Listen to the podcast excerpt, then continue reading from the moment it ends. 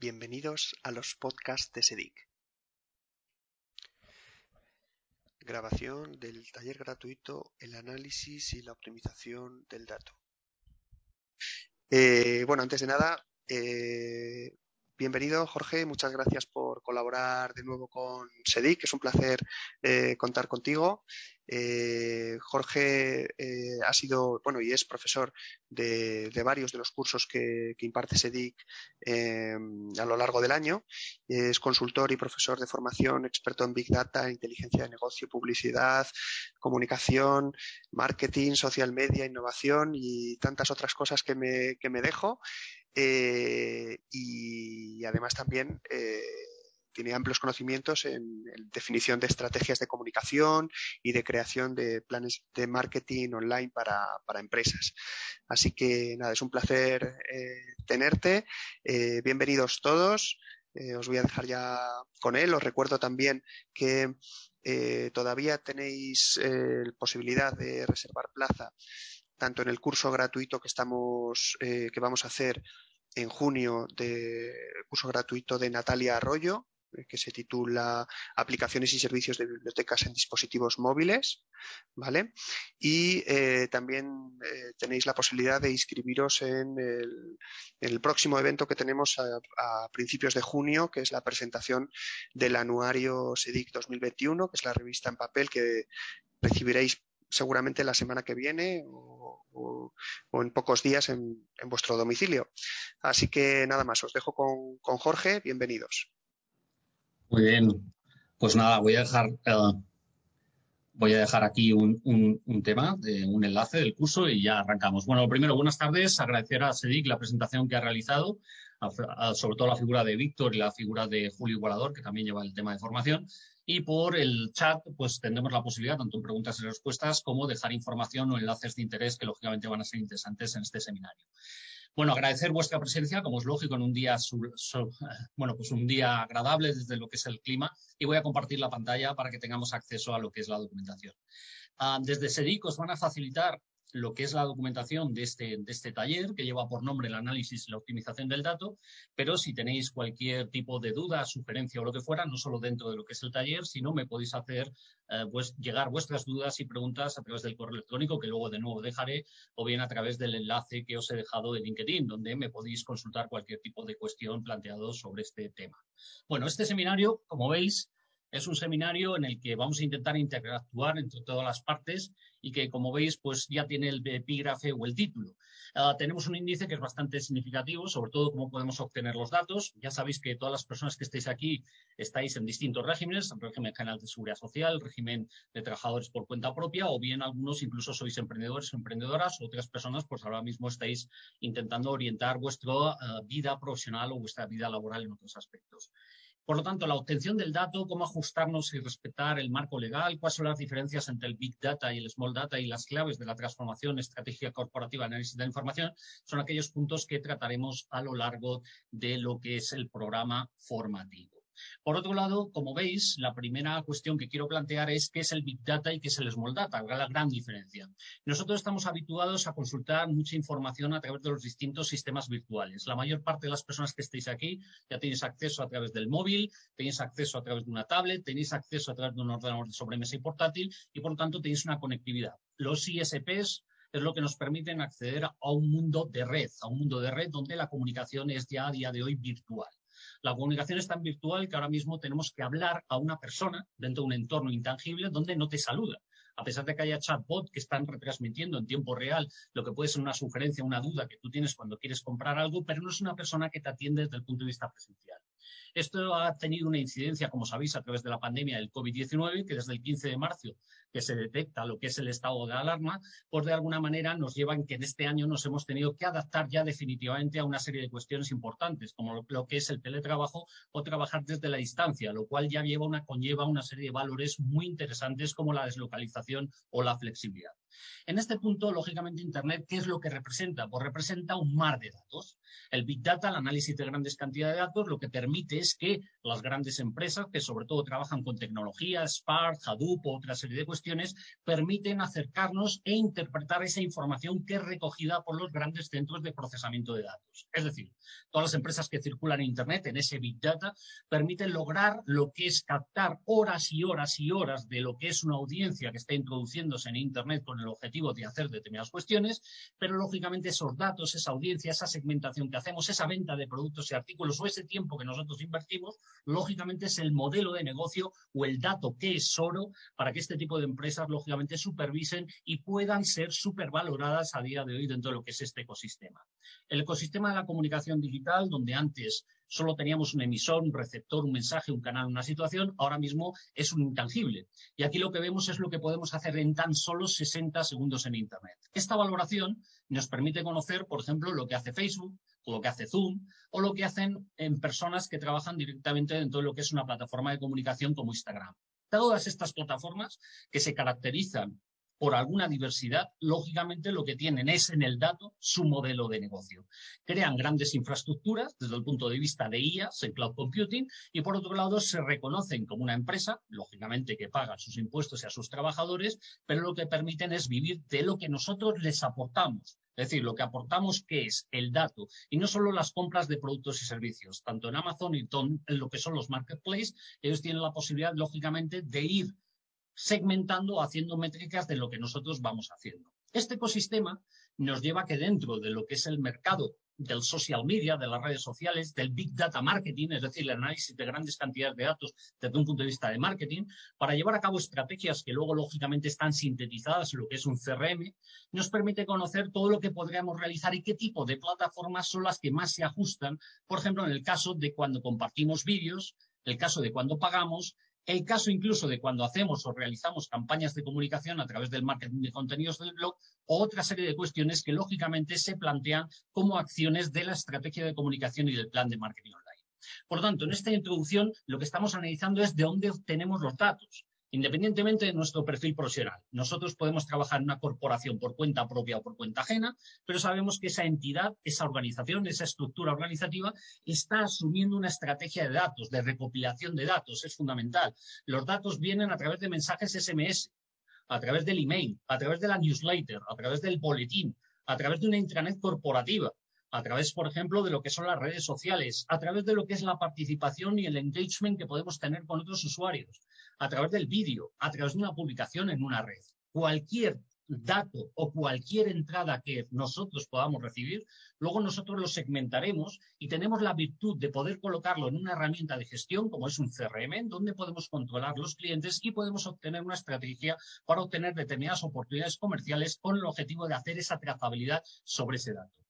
Por tanto, en esta pequeña introducción que estamos realizando sobre este tipo de cuadros, también tenemos que ser conscientes de qué es lo que se quedan, qué es lo que se quedan los sistemas de información virtuales o las grandes plataformas. Es decir, primero, cómo nos podemos proteger, es decir, hacer una lectura de lo que es la privacidad, si la hacemos, antes de decir a todo que sí, o bien conocer y saber qué es aquellos datos que ellos se quedan, porque no es lo mismo una empresa como Lyft que Uber o TikTok, en donde ellos tienen la capacidad, a través no solo de las cookies, sino tienen la capacidad a través de los datos que aportamos en los distintos perfiles que vamos creando, lo que sería un usuario que se puede corresponder por nombre apellido, una localización y demás. Esto es muy importante porque dentro del análisis de grandes cantidades de datos que tiene que ver con el Big Data, hay tres claves que nos van a acompañar a lo largo de este taller. El primero de ello hemos hablado del acceso, segundo de la conectividad y tercero de la geolocalización.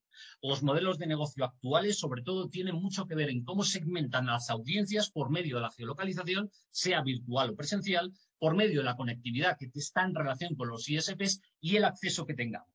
En este punto, antes de seguir, es conveniente ver un enlace que lógicamente luego os facilitaré, pero que es una propuesta de lo que nosotros ahora mismo tenemos dentro de lo que sería el mercado de cómo el acceso y la conectividad permite que todo este tipo de empresas puedan venir. Según la fuente de información de IoT Analytics, lo que nos está diciendo, a diferencia del resto del mundo con China, es lo que es una conectividad que se está produciendo a través de la tecnología 5G. Es decir, los nuevos modelos de negocio se fijan en los habilitadores digitales y las tecnologías disruptivas para que ese tipo de negocios puedan corretear con mayor rapidez y con mayor éxito y mayor eficiencia y eficacia en asentar y consolidar su propuesta de valor. Lógicamente están acompañados de la tecnología. Si no tenemos ese acceso y no tenemos esa conectividad, ellos no pueden crecer.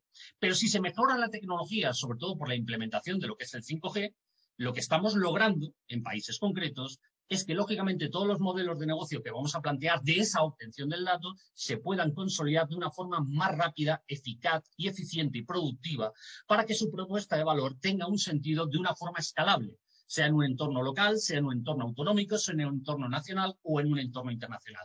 Esta es una de las grandes diferencias que ahora mismo tenemos entre China y el resto del mundo.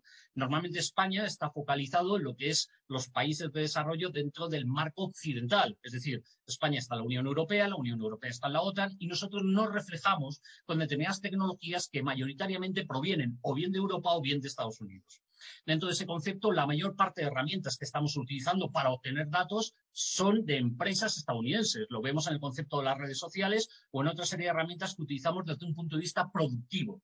De hecho, es notorio a día de hoy que sepáis que, por ejemplo, las dos grandes empresas que circulan ahora mismo en Internet, o las tres grandes empresas, son Microsoft por un lado, Google por otro, o Facebook por otro. ¿Por qué Facebook? Porque Facebook es propietario de WhatsApp y de Instagram, que han creado un triángulo en el que ese tipo de tecnología, tanto Facebook como WhatsApp como Instagram, te permite recopilar mayoritariamente datos de todo tipo de edades, sobre todo Instagram más orientado a una generación como la millennial, una generación X, lo que podría ser Facebook, y una generación un poco más cercana a todas las generaciones, como es el caso del sistema de plataforma virtual que supone WhatsApp dentro de lo que es el indicador de descarga de aplicación móvil o de uso de Internet corporativa en el ordenador de escritorio. Por tanto, primer apunte, el acceso y conectividad dentro del análisis de grandes cantidades de datos nos permite corretear más rápido dentro de Internet, sumergirnos en una propuesta de valor muy interesante. Por otro lado, volviendo a lo que sería la presentación, tenemos o detallamos qué tipo de datos están recopilando las grandes empresas. Si os fijaros, el nombre lo hace todo el mundo. Es decir, nosotros cuando nos registramos tenemos dos opciones. O nos registramos por lo que es la vinculación o sincronización de una dirección de correo electrónico, bien sea por Google u otra, o bien por un perfil de red social, o bien rellenamos un formulario. Normalmente, por seguridad y de privacidad, se recomienda rellenar ese formulario, pero cada uno en esa lucha por tener un dato uh, de alguna manera más rápido de lo que es el acceso a la herramienta, pues elige dentro de esas tres opciones lo que desea. Pero lógicamente el nombre, la fecha de nacimiento, el género, el teléfono móvil, que lógicamente ahora cuando tenemos que autentificar dos pasos, pues nos lo está requiriendo, el, la dirección de correo electrónico, lo que puede ser, por ejemplo, dónde vivimos, la localización. Es decir, fijaros todos los indicadores que están recopilando. Todos los indicadores. Y no son ni la agencia tributaria, ni la Tesorería General de Seguridad Social, ni la Dirección General del Tráfico, ni otra serie de organismos públicos que lo que hacen es regular, de alguna manera, pues todo lo que tenga que ver con la sociedad de 45, 47 millones de personas que vivimos ahora mismo y que, lógicamente, por una serie de obligaciones, derechos, pero también obligaciones, pues, lógicamente, nosotros nos dejamos los datos a la hora de poder ser llamados o consultados a través de una notificación.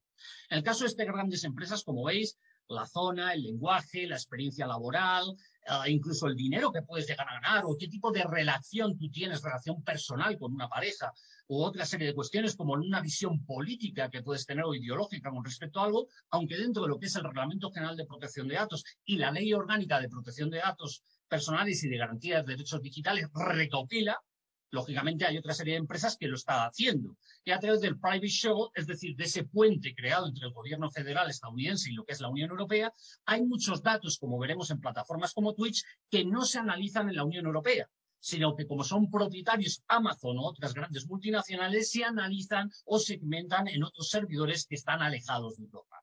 Por tanto, hablamos de acceso, hablamos de conectividad, hablamos de segmentación como palabras clave en esta pequeña introducción, pero también ya estamos mencionando otra cuestión que es la privacidad o cómo protegernos de todo este tipo de cuestiones, porque hay a veces que estamos demasiado expuestos, no solo porque dejamos el teléfono muy abierto, sino la tablet o el ordenador de sobremesa o portátil. Por tanto, como veis, todo este tipo de empresas, las grandes empresas que circulan ahora mismo por Internet, tenemos una serie de cuestiones. Hay una pregunta aquí que nos llega de Isabel, dice la normativa europea de privacidad de datos. ¿Afecta estos datos personales que se guardan estas grandes empresas internacionales? Pues de alguna manera sí, porque hay un acuerdo. El gobierno federal tiene un acuerdo con la Unión Europea a través del Private Shell por el cual se especula que estas empresas tienen que notificar dentro de lo que es la Unión Europea no solo la cuestión de la normativa de cookies, sino cómo o qué tipo de tratamiento de esos datos van a realizar en otros países. Por tanto, es muy importante cómo veis, cómo Google, LinkedIn o otra serie de plataformas os van avisando por distintas notificaciones de correo electrónico, de aplicación móvil, para que podamos aceptar o adecuarnos a ello. Estos normalmente lo soléis ver cuando todos los viernes, o al menos es lo que yo hago, lo que hago es que quito todas las cookies, elimino todas las cuestiones de los navegadores o los distintos ordenadores. Cuando vuelvo a entrar, sea en versión incógnito o en versión navegador de otros navegadores, lógicamente Google o otra serie de grandes empresas, lo primero que hace es intentar reconocerte a través de una cookie. Y posteriormente lo que te quiere reconocer es qué tipo de tratamiento va a agarrar de lo que es tu experiencia de usuario para intentar detectar quién eres, cómo eres y, lógicamente, qué tipo de tratamiento te puede dar desde un punto de vista comercial, porque tú lo aceptaste. Otra cuestión es que nosotros correteemos a través de Top Project, un navegador completamente anónimo, o que disfrutemos de otras plataformas de buscar información como DuckDuckGo para no dejar ninguna trazabilidad de los datos. Siguiendo con este esquema, lo que vemos es que hay muchos indicadores, que hay una especie de acuerdo consensuado, pero repito, todos estos datos corretean en los centros de procesamiento que están ubicados en otros países, aunque en algunas empresas como Google, pues están compartidos. No solo porque su sede social ya empieza a estar en España, en Luxemburgo, en Estrasburgo o en Dublín, pero donde muchas de estas empresas tienen sus headquarters dentro de lo que es el concepto de la Unión Europea. Por tanto, como veis, esto es algo que está relacionado con la privacidad. Y todo esto es lo que vamos dejando en ese rastro virtual. Todo esto es lo que vamos dejando. Todo esto, ¿a dónde nos lleva? Lógicamente nos lleva a una cuestión que es importante a la hora de diseñar una estrategia. Porque ya nos metemos en qué tipo de habilitadores digitales podemos utilizar y sobre todo la diferencia entre los datos de la persona y los datos de los dispositivos. Repito, una cuestión muy importante a la hora de elaborar una estrategia en materia de optimización del dato es los datos personales son una cosa y los datos de los dispositivos son otra. En este punto es muy importante reflejar cómo este tipo de cuestiones, cuando acudimos a un navegador, se representan, porque nosotros buscamos normalmente información a través de Google. Nosotros normalmente dejamos aquí en este log, dejamos aquí en el archivo de log, lógicamente nos logueamos, nos permite loguear, ¿de acuerdo? Y aquí es donde permite que nosotros podamos aceptar determinadas cuestiones. Ahora voy a la siguiente pregunta que estaba por ahí, pero quiero explicar esto. Dentro de Google, como ya estamos logueados, pues lógicamente vamos dejando el rastro de una serie de datos. La diferencia que tenemos con otras propuestas de valor, como es el caso de DuckDuckGo, es que ya nos está diciendo la siguiente pregunta. ¿Cansado de que te rastreen? ¿Podemos ayudarte? Y después responde con lo siguiente. Consigue una protección continua y gratuita para tu privacidad en el navegador con una descarga. Claro, el Big Data de Google y el Big Data de DuckDuckGo no son lo mismo porque funcionan con un algoritmo distinto y funcionan con una política de privacidad distinta y funcionan también con un tratamiento de los datos para llevar a cabo una trazabilidad del dato completamente diferente. Son empresas distintas. Uno está más preocupado en sugerirte una experiencia de usuario y otro en darte una información. La diferencia también es todas las páginas que puedan estar indexadas dentro de lo que es su motor de búsqueda. es una gran diferencia y una gran aportación. Sin embargo, en este tipo de cuestiones, nosotros lo que vemos es que dejamos las cookies y las cookies son esos archivos que lógicamente son prioritarios para las grandes empresas. Es decir, que DuckDuckGo, aunque no quiera hacer una trazabilidad de mis datos, sabe que le acabo de visitar una determinada hora. Esta, lógicamente, esta información que recopilan ellos mismos y que el navegador recopila de ti, bien sea a través de tu teléfono, tablet, ordenador de sobremesa o portátil, permite que las grandes corporaciones creen estrategias de comunicación o de marketing online para optimizar sus datos. Vamos a ir a la siguiente pregunta que aparece aquí, Ah, respondió a abrir, a responder en directo, bueno, ya lo había hecho, por lo tanto yo creo que luego lo, lo eliminaremos. Siguiendo con este discurso, los habilitadores digitales lo que nos permiten, a diferencia de los datos personales, es llevar a cabo lo que sería una búsqueda o rastreo de lo que dicen los devices, los dispositivos. En este caso, Shodan se convierte en el buscador de aquellos dispositivos que hablan en tiempo real. Es decir, Internet de las cosas, en ese habilitador digital, lo que nos permite es tener una trazabilidad de lo que puede hablar, por ejemplo, un beacon, una baliza electrónica, que está a través, conectado a través de Bluetooth o a través de distintas redes de bajo alcance y que están dando notificaciones de datos para sugerir lo que es una compra de venta de un producto dentro de lo que es una gran superficie.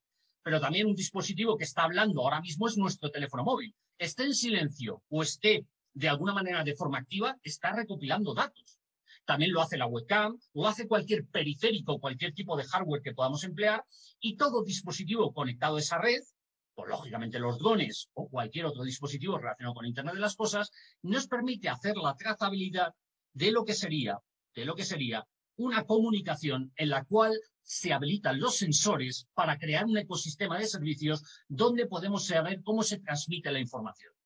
Y esto es muy importante porque el Reglamento General de Protección de Datos y la Ley Orgánica ya hace mención de ello.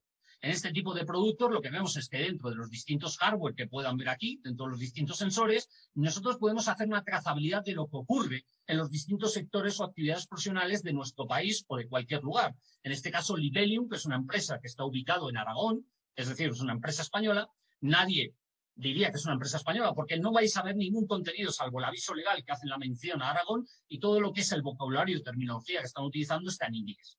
Lógicamente, sus sensores, es decir, los productos que ellos tienen, este tipo de productos que ellos tienen, lo que consiguen es monitorizar la actividad de cualquier lugar o de cualquier espacio. Y esto es lo que permite diferenciar, repito, una cosa son los datos personales que nosotros aportamos dentro de lo que es el entorno de virtualización y otra cosa son los datos que recopilamos de aquellos sensores que colocamos en las distintas infraestructuras públicas y privados para poder tener una estrategia comercial de cara a un sector o una actividad. No solo una incidencia pública que pueda haber, sino, por ejemplo, la trazabilidad de lo que está ocurriendo de puerto a puerto cuando mandamos una mercancía, o bien la trazabilidad de lo que está ocurriendo en el sector agrario, sobre todo el sector agrario, teniendo en cuenta que desde la línea de la Concepción hasta Roses, pues descubrimos lo que es el campo español, tanto de interno como de externo, pero la cornisa de lo que es el, levante español, pues lógicamente la región de Murcia, la Comunidad Valenciana y otros lugares, pues están dedicando una gran parte de su actividad productiva a lo que es el campo. Pero también lo vemos en el agua, lo vemos también en el sector medioambiental, que ahora mismo a través de los Objetivos de Desarrollo Sostenibles y la Agenda 2030 se está haciendo mucho hincapié, sobre todo porque la actitud gubernamental nos lleva a dos escenarios. El Plan Digital España 2025 y el plan de lo que sería la Agenda 2030 incorporado en lo que es esa transacción ecológica y de eficiencia que lógicamente va a tener en los próximos años, si ya lo está teniendo, por cierto protagonismo y no solo desde el punto de vista técnico, sino sobre todo intentar que la sociedad vaya por ese camino y que la tecnología nos acompañe en ese paso. Por tanto, los sensores, repito, insisto, mejoran la trazabilidad del dato, tanto en las ciudades inteligentes, como lo vemos a través de la empresa pública Red.es, que ha conseguido licitar distintas soluciones para las entidades locales, para que se incorporen a esa ola tecnológica, o bien otra serie de sectores como el Smart Factory y la industria 4.0, donde las grandes empresas o grandes corporaciones ya te están agarrando por el dato. El dato personal se queda en el CRM, el dato personal se queda en el RP, el dato personal se queda en Zoom, en Webex o cualquier otro tipo de tecnología de comunicación que tenga relación con la infraestructura, pero sin embargo, cuando relacionamos la incidencia de lo que ocurre en los procesos de trabajo, nos vamos a la trazabilidad del dato y al control. Yo quiero saber si hago una trazabilidad del tomate desde que lo recojo hasta que acaba en un mercado de los Países Bajos, que ya no les gusta que le llamen los Países Bajos, sino Holanda, pues cuando acaba en Holanda o Países Bajos, que en este caso es al revés, prefieren que les llamen Países Bajos, pues tenemos que ver esa trazabilidad del dato para saber o denotar o tener connotaciones significativas de cómo es ese proceso. También lo vemos en el sector del parking o lo vemos en el sector retail, que podemos saber cuál es la experiencia del usuario desde que una persona entra por una gran superficie hasta cómo acaba. Vamos dejando a través de etiquetas inteligentes, sensores, balizas electrónicas, beacons o cualquier otro dispositivo la obtención de información de ese dato. De hecho, incorporamos en este taller uh, disruptivo pero interesante lo que es el concepto de baliza electrónica. Es decir, vosotros mayoritariamente esto lo habéis visto en algunos lugares. Son pequeñas balizas muy pequeñas, pero que se incorporan a las pequeñas, medianas y grandes superficies con el objetivo de notificar determinadas cuestiones a tu teléfono móvil para incentivar lo que es la posible venta con respecto a un producto y servicio. De hecho, hay muchas empresas, como es en el caso de Estimode, que lo que provocan a través de su modelo de negocio es poder incorporarlo poco a poco a las distintas infraestructuras.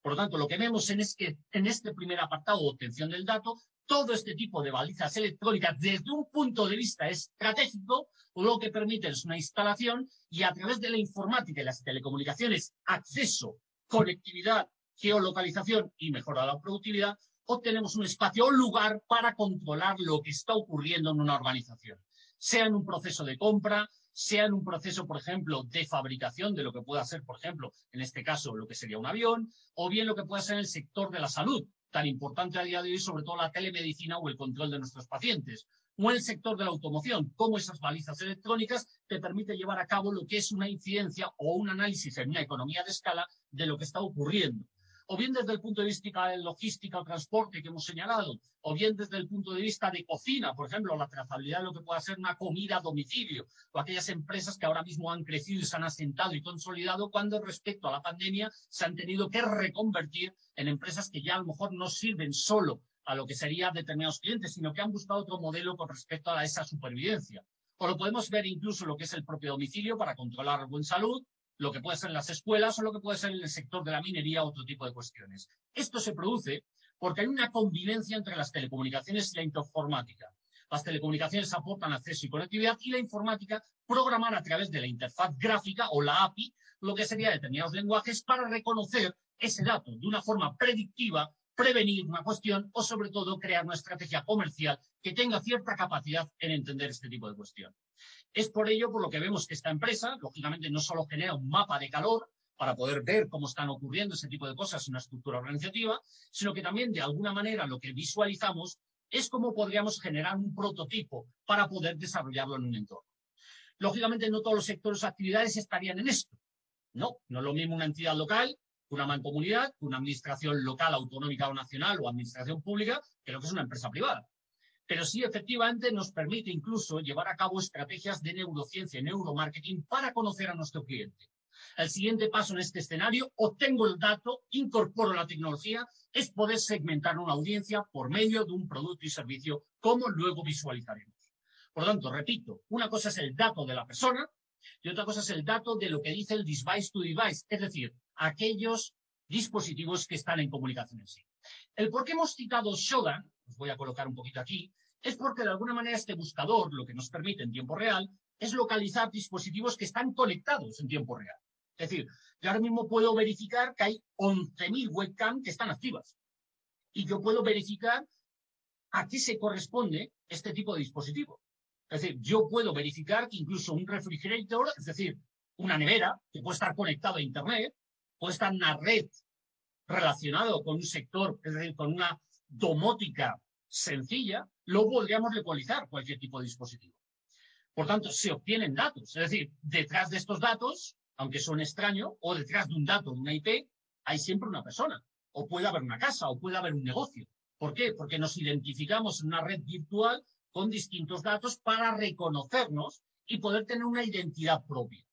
Esto, lógicamente, es muy importante, que cuando tú subes algo a un servidor tienes una identidad propia, porque la subes a través de un dominio, a través de un plan de hosting, tienes cuentas de correo corporativas que están o residen dentro de lo que es un plan de hosting que tú has contratado y lógicamente vas dejando un rastro de tu identidad digital, en este caso incluso si es una corporación. Eso luego lo veremos en el análisis de datos desde un punto de vista de benchmarking, como puede ser nosotros mismos o lo que es la competencia.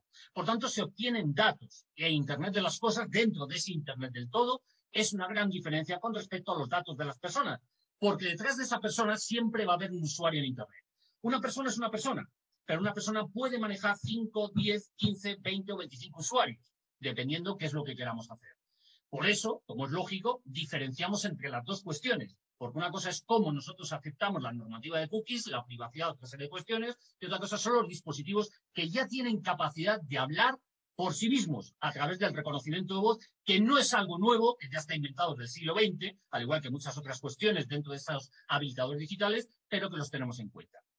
Siguiendo un poco con la, con la presentación, lógicamente, de estas cuestiones que hemos visto, esto ya nos aporta el cómo podemos construir los datos.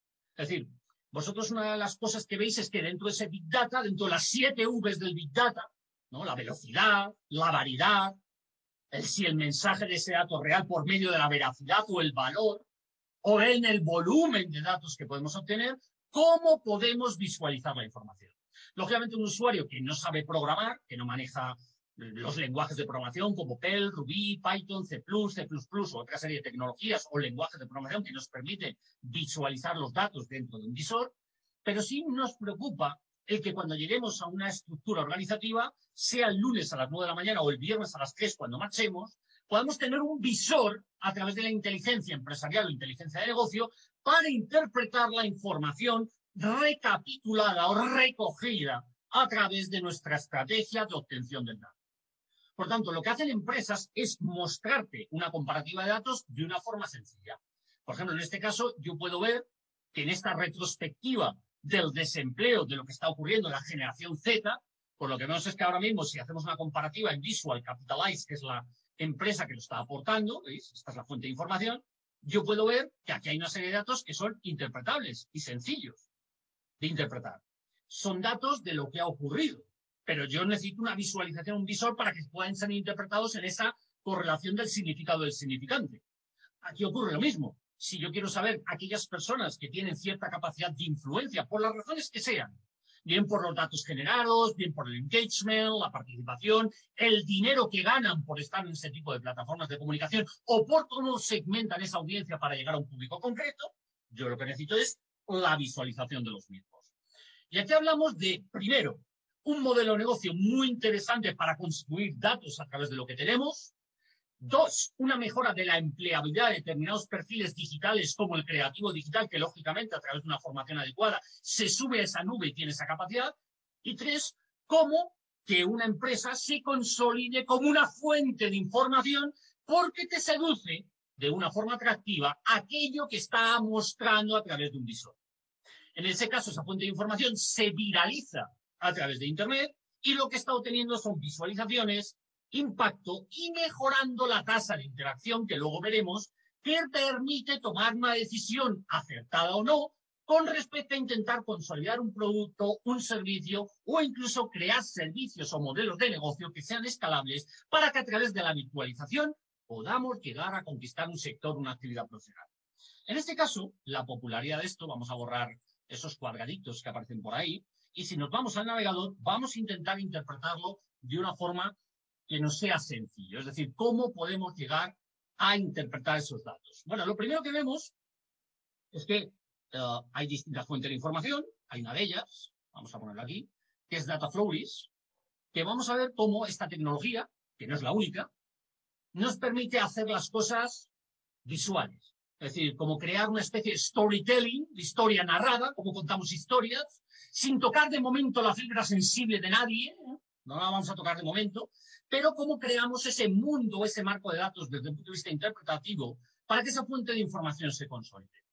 De esta forma, aunque a veces más abrupta algunos modelos de negocio de otros, nosotros lo que podríamos ver una cosa sencilla. Vamos a empezar por este, Epidata. Luego os dejaré, lógicamente, no, no me voy de este taller sin dejar citados las fuentes de información a través del maravilloso chat. No os preocupéis que los voy a dejar, pero una por una. Vamos, que yo no me voy de aquí a las 19.02 minutos sin haber dejado esa información. O sea que no os preocupéis os la voy a dejar. Así que Epedata es el primer caso. ¿Qué es Epedata? Todo el mundo sabéis el recorrido empresarial que tiene una agencia de comunicación llamada Europa Press. ¿De qué vive Europa Press? De ser una agencia de comunicación. Te doy el pronóstico, las previsiones de qué es lo que va a ocurrir en materia de ruedas de prensa y por otro lado te doy noticias y de alguna manera también te permito la posibilidad de suscribirte o de generarte determinados desayunos, eventos para que la información fluya dentro de un entorno concreto. Bueno, eso es un, modelo de negocio. Pero otro modelo de negocio es cómo te plantean determinados datos dentro de distintas categorías para que los podamos utilizar bien por información, bien porque estamos intentando canalizar un modelo de negocio o bien porque nos interesa, por alguna razón, porque queremos retocar nuestras maravillosas presentaciones. En el caso del empleo, que ahora mismo todo el mundo tiene cierta sensibilidad, como es lógico, por todas las cosas que están ocurriendo, en el caso de P-Data, lo que suministra es la información de determinadas cuestiones. Es decir, yo puedo ver datos o cuadros en función de lo que está pasando. Pero aquí lo que vemos es qué tipo de propuestas desde el punto de vista informativo tenemos a la hora de trabajar con ello. Lógicamente, esto no ha sido desarrollado a través de Dataflowless, pues no ha sido así.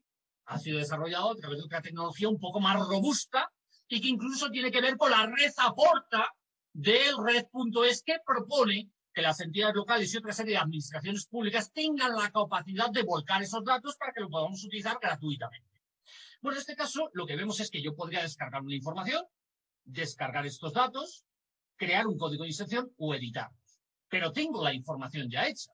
Es decir, la fuente de información, siempre y cuando esos datos estén recopilados de una forma constatada, constatada, y que lógicamente se puedan visualizar, pues ya tenemos la información. Otra cosa es que, como sigamos viendo este tipo de datos, a lo mejor nos asustemos con qué es lo que va a ocurrir. Pero bueno, no estamos ahora mismo creando una película de terror, sino una película de visionado de datos. Pero fijaros la diferencia entre esto y esto de aquí. Como Data is Beautiful, por ejemplo, a través de una fuente de información, a través de siendo un youtuber, hay una propuesta de valor de un señor que programa este tipo de cuestión y nos va dejando datos de una forma muy sencilla. Por ejemplo, ¿cuál será la población del futuro de los distintos países? Y en tres minutos te lo permite colgar. Es decir, aquí podríamos ver a través del sonido como en tres minutos te muestra lo que va a ser la población del futuro. Ya sabemos que en China y la India hay millones y millones de personas, pero aquí vamos a ver cómo se van incorporando en esos tres minutos, cómo va creciendo la población hasta el año 2050, 2051, cuando sea, porque puede haber una predicción o previsión en este caso. Por lo tanto, el volcado de la información, voy a quitar el volumen, el volcado de la información es completamente distinta a lo que habíamos visto pero sí puede ser una fuente de información de donde podemos obtener una serie de postura, previsión o predicción con respecto a una cuestión. Aquí, como veis, en estos minutos sigue correteando la población, la India sigue viva, ahí está China, pero lógicamente Estados Unidos se mantiene, Filipinas parece que va a crecer, y aquí vemos una especie de batalla a ver quién llega a la medalla de oro, la de plata o la de bronce. Como estamos en un año en el que creo que va a haber Olimpiadas, pues lógicamente sería muy interesante. Tampoco tardaría mucho porque ya ha consumido un minuto y nos quedarían dos minutos por ver quién gana. Pero independientemente de eso, repito, una cosa es cómo nosotros podemos llegar a esta información y podemos visualizarla de una forma interna para procesos relacionados con nuestra estructura organizativa o cómo incluso a través de nuestro altavoz conseguimos que en materia de comunicación externa esta información se convierta, se convierta en un posicionamiento para que el día de mañana seamos la fuente de información en esa especie de dato que tenemos la capacidad de volcar para especializarnos en una materia concreta. Por tanto, este tipo de ejemplos que hemos visto a través de P-Data o a través de Mi Data is Beautiful, también puede ser sugerente verlo de esta manera. Es decir, como una empresa como Visual Capitalize, en función de la categoría que estamos volcando, sea una categoría de market, technology, money, healthcare, energy o lo que fuera, nos está suministrando unos datos en formato infografía o gráfico que lógicamente nos permite tener un ranking de qué es lo que está ocurriendo en nuestro entorno virtualizado a través de Internet. En este caso me está hablando de las websites de noticias, que en el mundo entero de qué es lo que viven o cuáles son aquellas que más tirada están teniendo desde un punto de vista de revista digital o de visualización que pueda haber. Pues lógicamente esta fuente de información nos está aportando una visualización ya definitiva de lo que está ocurriendo muy interesante a la hora de obtener esa información de ese dato.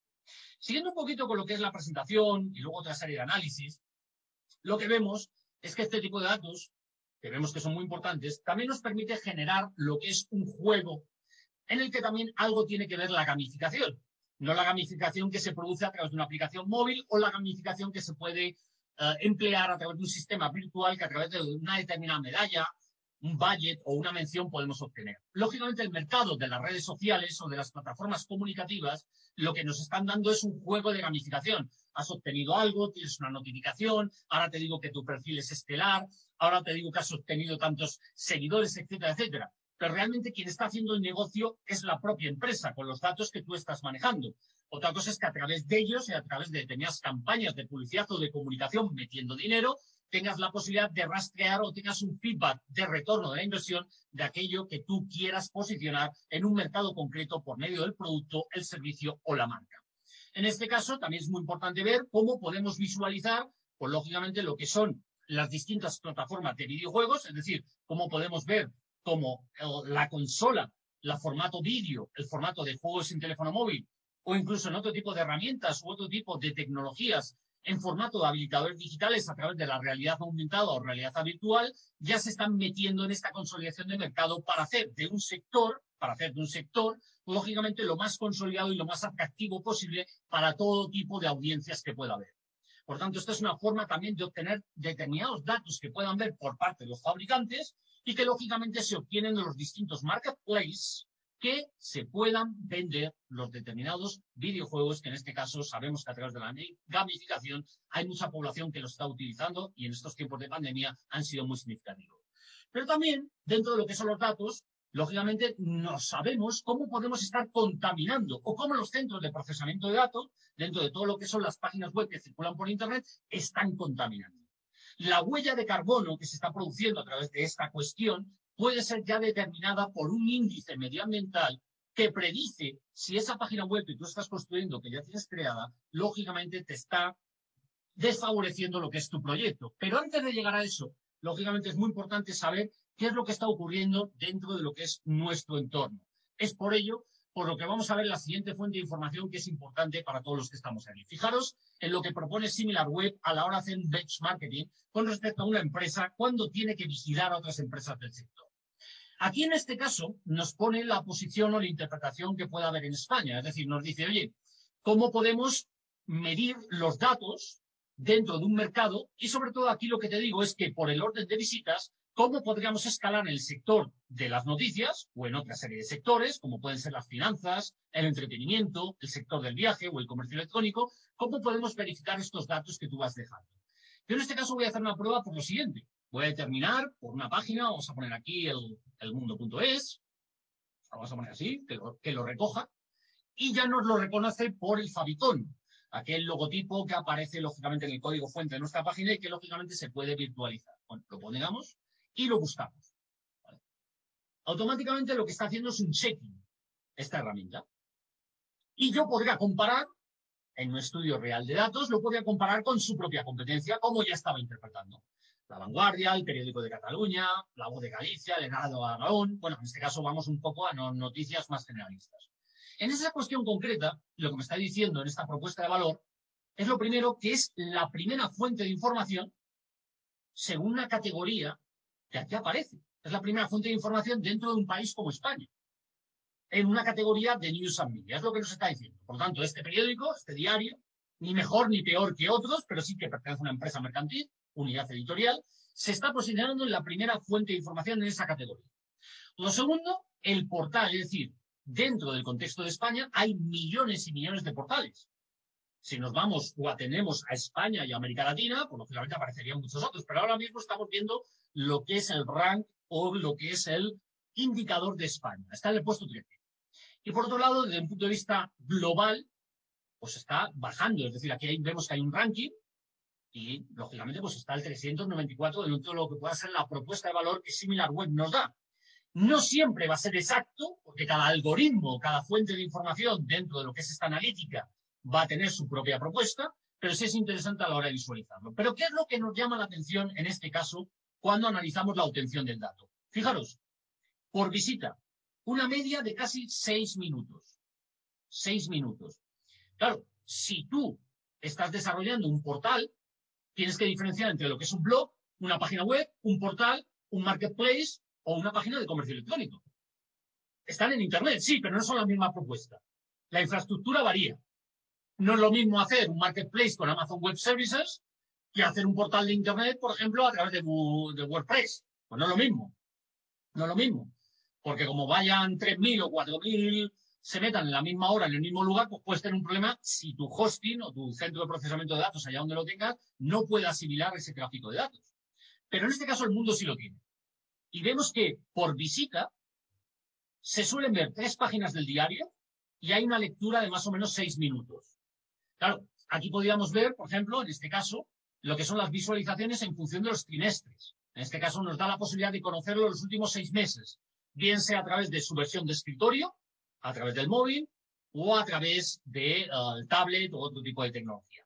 ¿Qué es lo que nos llama la atención de esto? ¿El por qué lo ponemos? Porque si hemos hablado de la obtención del dato, estábamos hablando de la estrategia, de cómo desde un punto de vista de operaciones, de liderazgo y sobre todo que pueda asumir que otras áreas, otros departamentos se fijen en ello, puede ser que sea un motor, si sobre todo mi actividad es digital, de intentar interpretar que tendré que hacer un esfuerzo mayor posible, no solo en infraestructura, plataforma y mantenimiento, para poder llegar a mi cliente, que es al fin y al cabo el que me paga. De hecho, los últimos medios de comunicación, como habéis visto en un entorno local, autonómico, nacional e internacional, viven ya de lo que es un contenido de pago. No todo es gratuito, porque el método de suscripción es lo que permite que a través del contenido de pago que hacemos mes a mes, se haga una especie de iguala con respecto a qué tipo de información tú quieres visualizar. Por tanto, en el diario El Mundo sí vemos que su audiencia puede estar en España, pero también puede estar en México, Colombia, Argentina o en Estados Unidos, porque los hispanohablantes en Estados Unidos también están representados, no solo por voto, sino también porque viven allí. Y les puede interesar cómo en un mercado de 250 o 260 países, pues esta empresa tiene cierta audiencia y consumo de los contenidos como su propuesta de valor. Lógicamente también hay que indicar que un medio de comunicación de lo que vive también es de la facturación de la publicidad. Otro tema muy importante que vemos aquí es el tráfico de las distintas fuentes de información. Es decir, cómo una empresa, comunidad editorial, sea la que sea, en este caso el diario El Mundo, hace determinado esfuerzo en Internet para que su audiencia pueda llegar a ella. Lo que nos propone SimilarWeb en este análisis es que nos está diciendo, oye, de forma directa, ya sabes que estás consolidado. Es decir, todo el mundo sabe que la página es el mundo.es, mayoritariamente.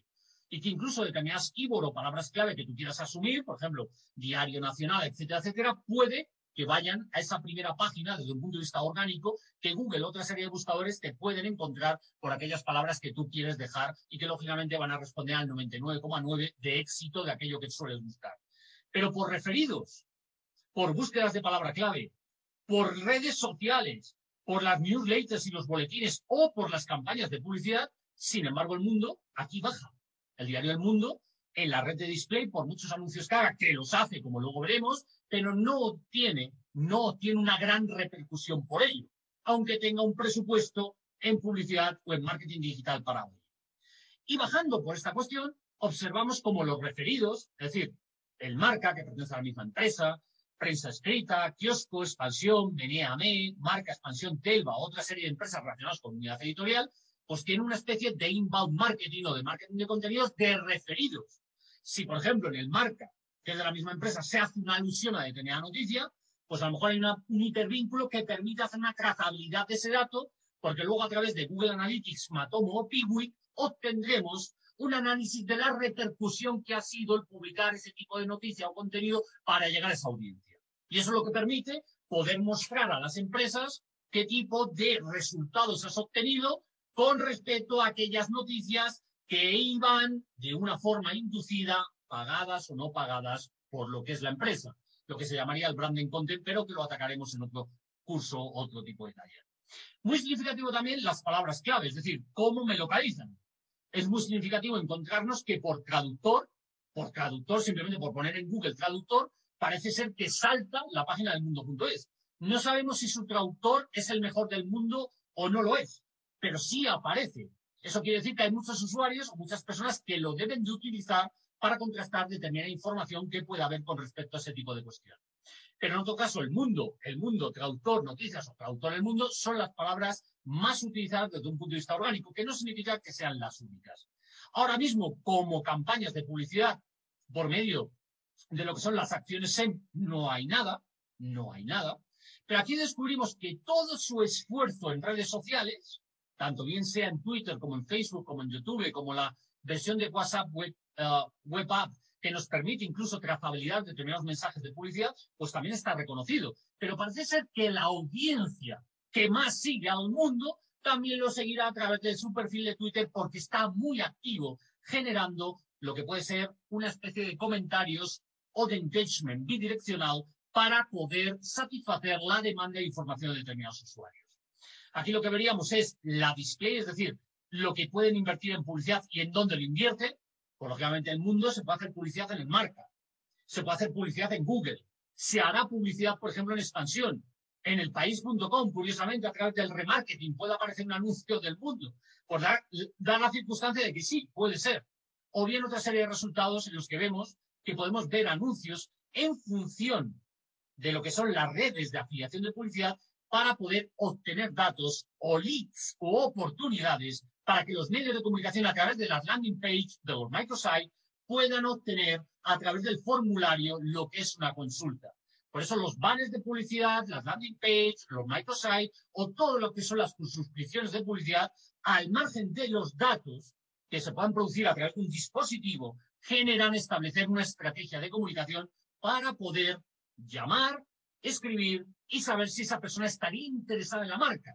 Por tanto, como editor, editor o editora, en este caso como empresa, tiene la capacidad de generar a través de la publicidad programática lo que es el estudio de determinados anuncios que se puedan producir.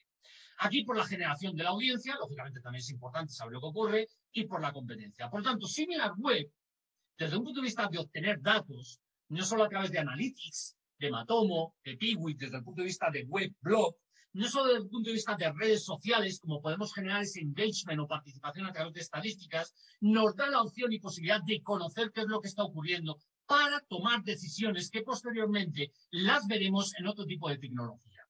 En ese caso es muy común observar otro tipo de herramienta, como es el caso de SEMrush. Yo, por ejemplo, me he divertido de dos maneras.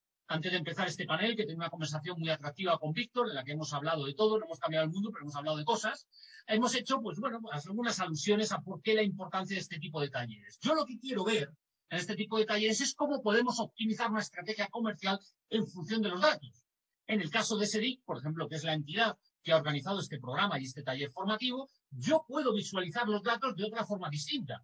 No por los profesionales que trabajan, no por la web y sus contenidos, no por estar dado de alta, por ejemplo, en la Internet corporativa, sino por lo que es la entidad desde un punto de vista de huella digital y sobre todo por una serie de indicadores que vemos y observamos que son muy importantes para generar un atractivo de cara a los socios o profesionales que tienen interés en nuestra actividad. Es por ello por lo que aquí lo que vemos es que en el caso de la autoridad del dominio o el tráfico que vamos generando por palabras clave o los backlinks que puede haber tanto de fuera hacia adentro como de dentro hacia afuera o de dentro para que podamos hacer una lectura sobre un taller que pueda tener unas repercusiones en el blog o en el cuaderno bitácora digital, lo que vemos acá es hay una actividad que no solo se enfoca desde un punto de vista virtual en un contexto concreto nacional, sino también en otra serie de países que pueden estar o llamar la atención con respecto a la actividad que se genera. Este tipo de inteligencia de negocio, bien sea a través de Systrix, bien sea a través de Senras o otro tipo de herramientas, lo que nos permite es materializar una propuesta de valor en función de lo que quiera la audiencia. Por tanto, Similar Web es una herramienta de análisis para saber cómo estamos y cómo podemos estar con la competencia. Y nos permite la posibilidad de tomar decisiones.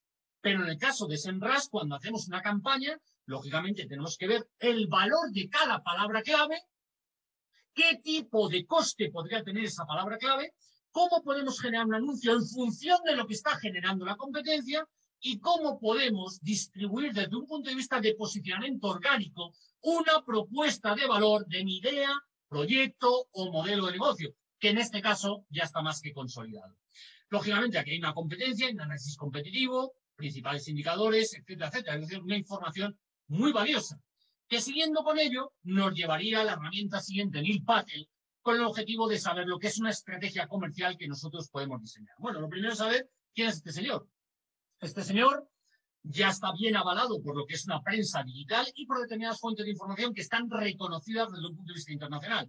Lo primero, Wall Street Journal, lo segundo, Forbes, y tercero, Seduce, que haya hablado, aunque ya pasaron dos mandatos, en concreto el de Donald Trump después y el de Joe Biden, que es el, el de ahora, pero la figura de Barack Obama parece que lo tuvo en su cúpula observatorio digital a la hora de darle cierta bendición a la tecnología que había creado.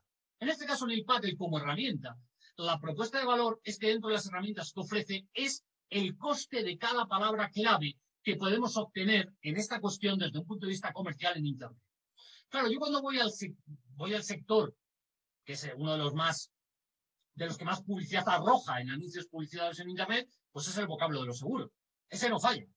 Porque claro, dentro de Internet, el sector inmobiliario, el sector de los bancos, el sector de los seguros, el sector de la ropa, el calzado, lógicamente esos datos, ese perfil sociodemográfico que nos ofrece el ONSI a través de las estadísticas que en función del ejercicio nos permite conocer lo que es la radiografía del usuario en Internet, nos permite localizar una estrategia de contenidos cuando tengo que pagar el coste de un vocablo.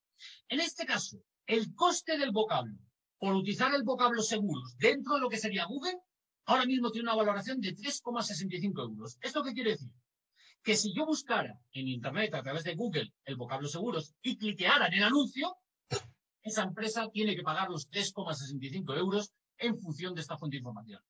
Es un mercado, es una subasta que varía en función del volumen de visitas y en función de otra serie de indicadores, en función de la puja que pueda haber por determinadas empresas que quieren luchar o posicionarse con respecto a este tipo de cuestiones.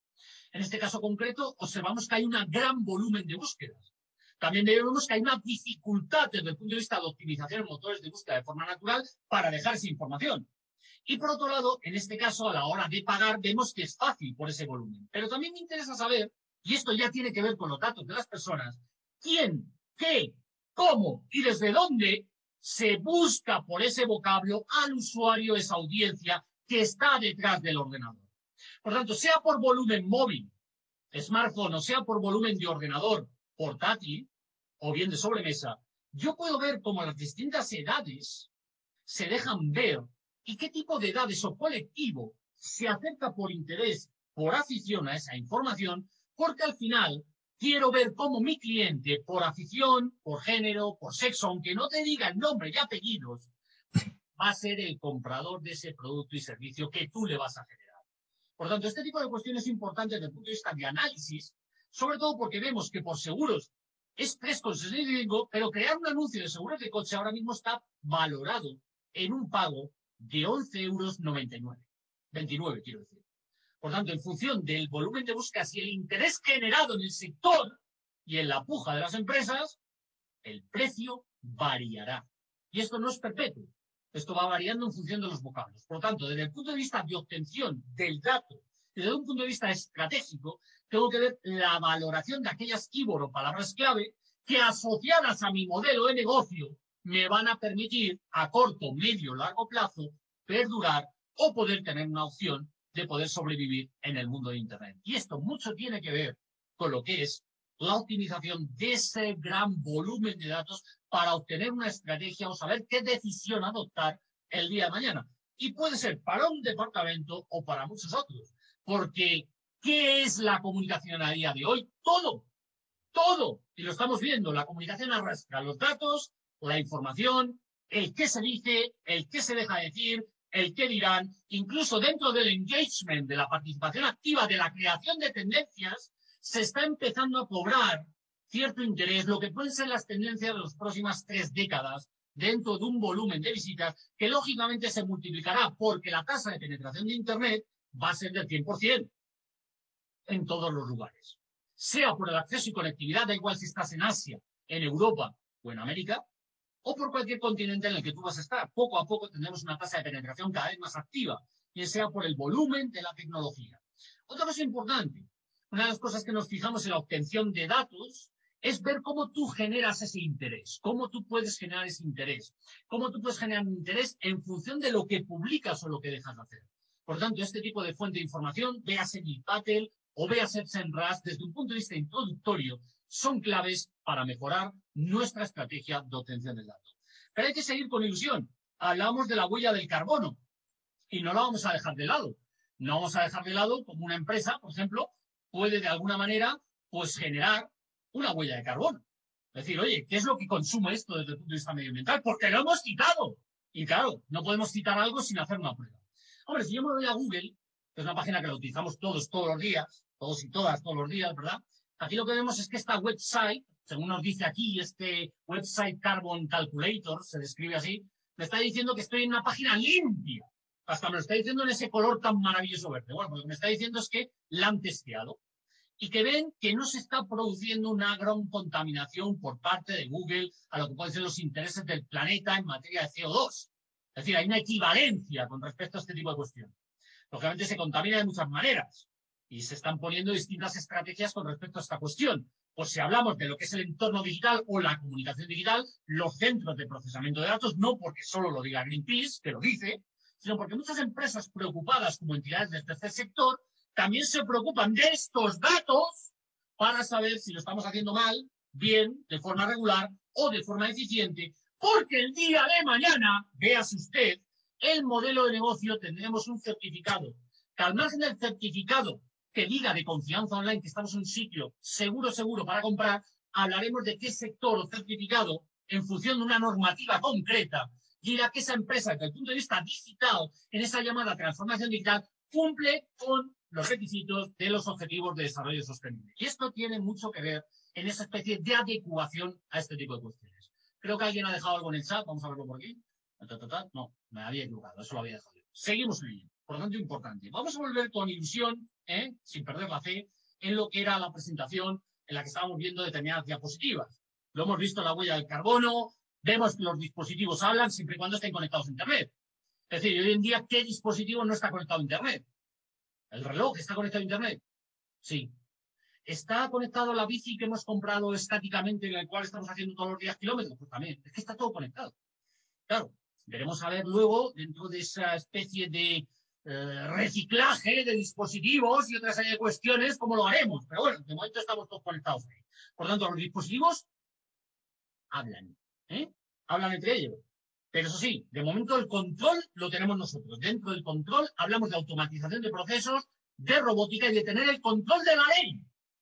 Por eso cuando se tiene el control de la ley, en el Tribunal de Las Palmas de Gran Canaria, cuando una empresa despide a una trabajadora en determinados recursos de administración y procesos porque es sustituida por una especie de robot que tiene más capacidad hasta los días de festivo de seguir trabajando, pues la sentencia dice, oiga, me parece muy mal, hay que readmitir.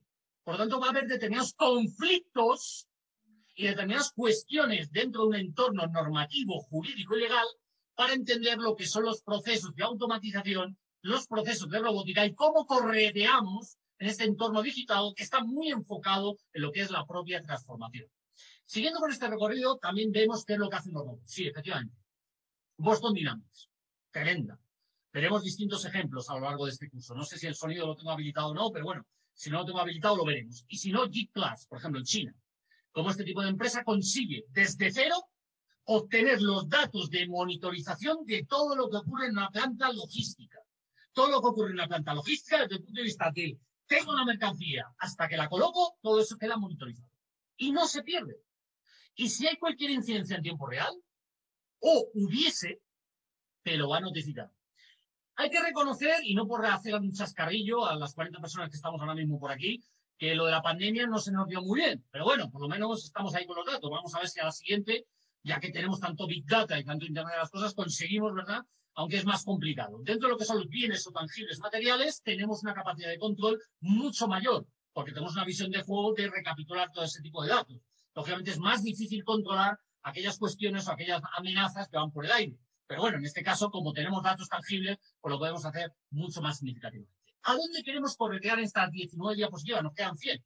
¿Por qué queremos corretear en esto? Por varias cuestiones importantes que hemos citado en esta introducción. Lo primero, el análisis del dato es una estrategia. Y lo que nos permite saber es que es clave para cualquier tipo de sector y actividad profesional. Lo hemos visto en los distintos enlaces que hemos sugerido. Pero también por la predicción y ese adelantamiento a determinados problemas que pueda haber y cómo conseguimos adaptarnos, nuestros distintos modelos de negocio, a una realidad que vive en tiempo real. Porque a día de hoy se vive en tiempo real. Por mucho plan o programa que haya, la realidad se puede modificar ya no por una caída en bolsa, sino por un tuit. Un tuit o un supuesto partido de fútbol, fíjate lo que te genera. Claro, no es que van a jugar, no, no, van a jugar, claro, jugaron. No, pues hay que tener cuidado con ese tipo de cuestiones porque vivimos en tiempo real. En tiempo real, donde buscamos valores seguros en otra serie de mercados y en otra serie de fuentes de información.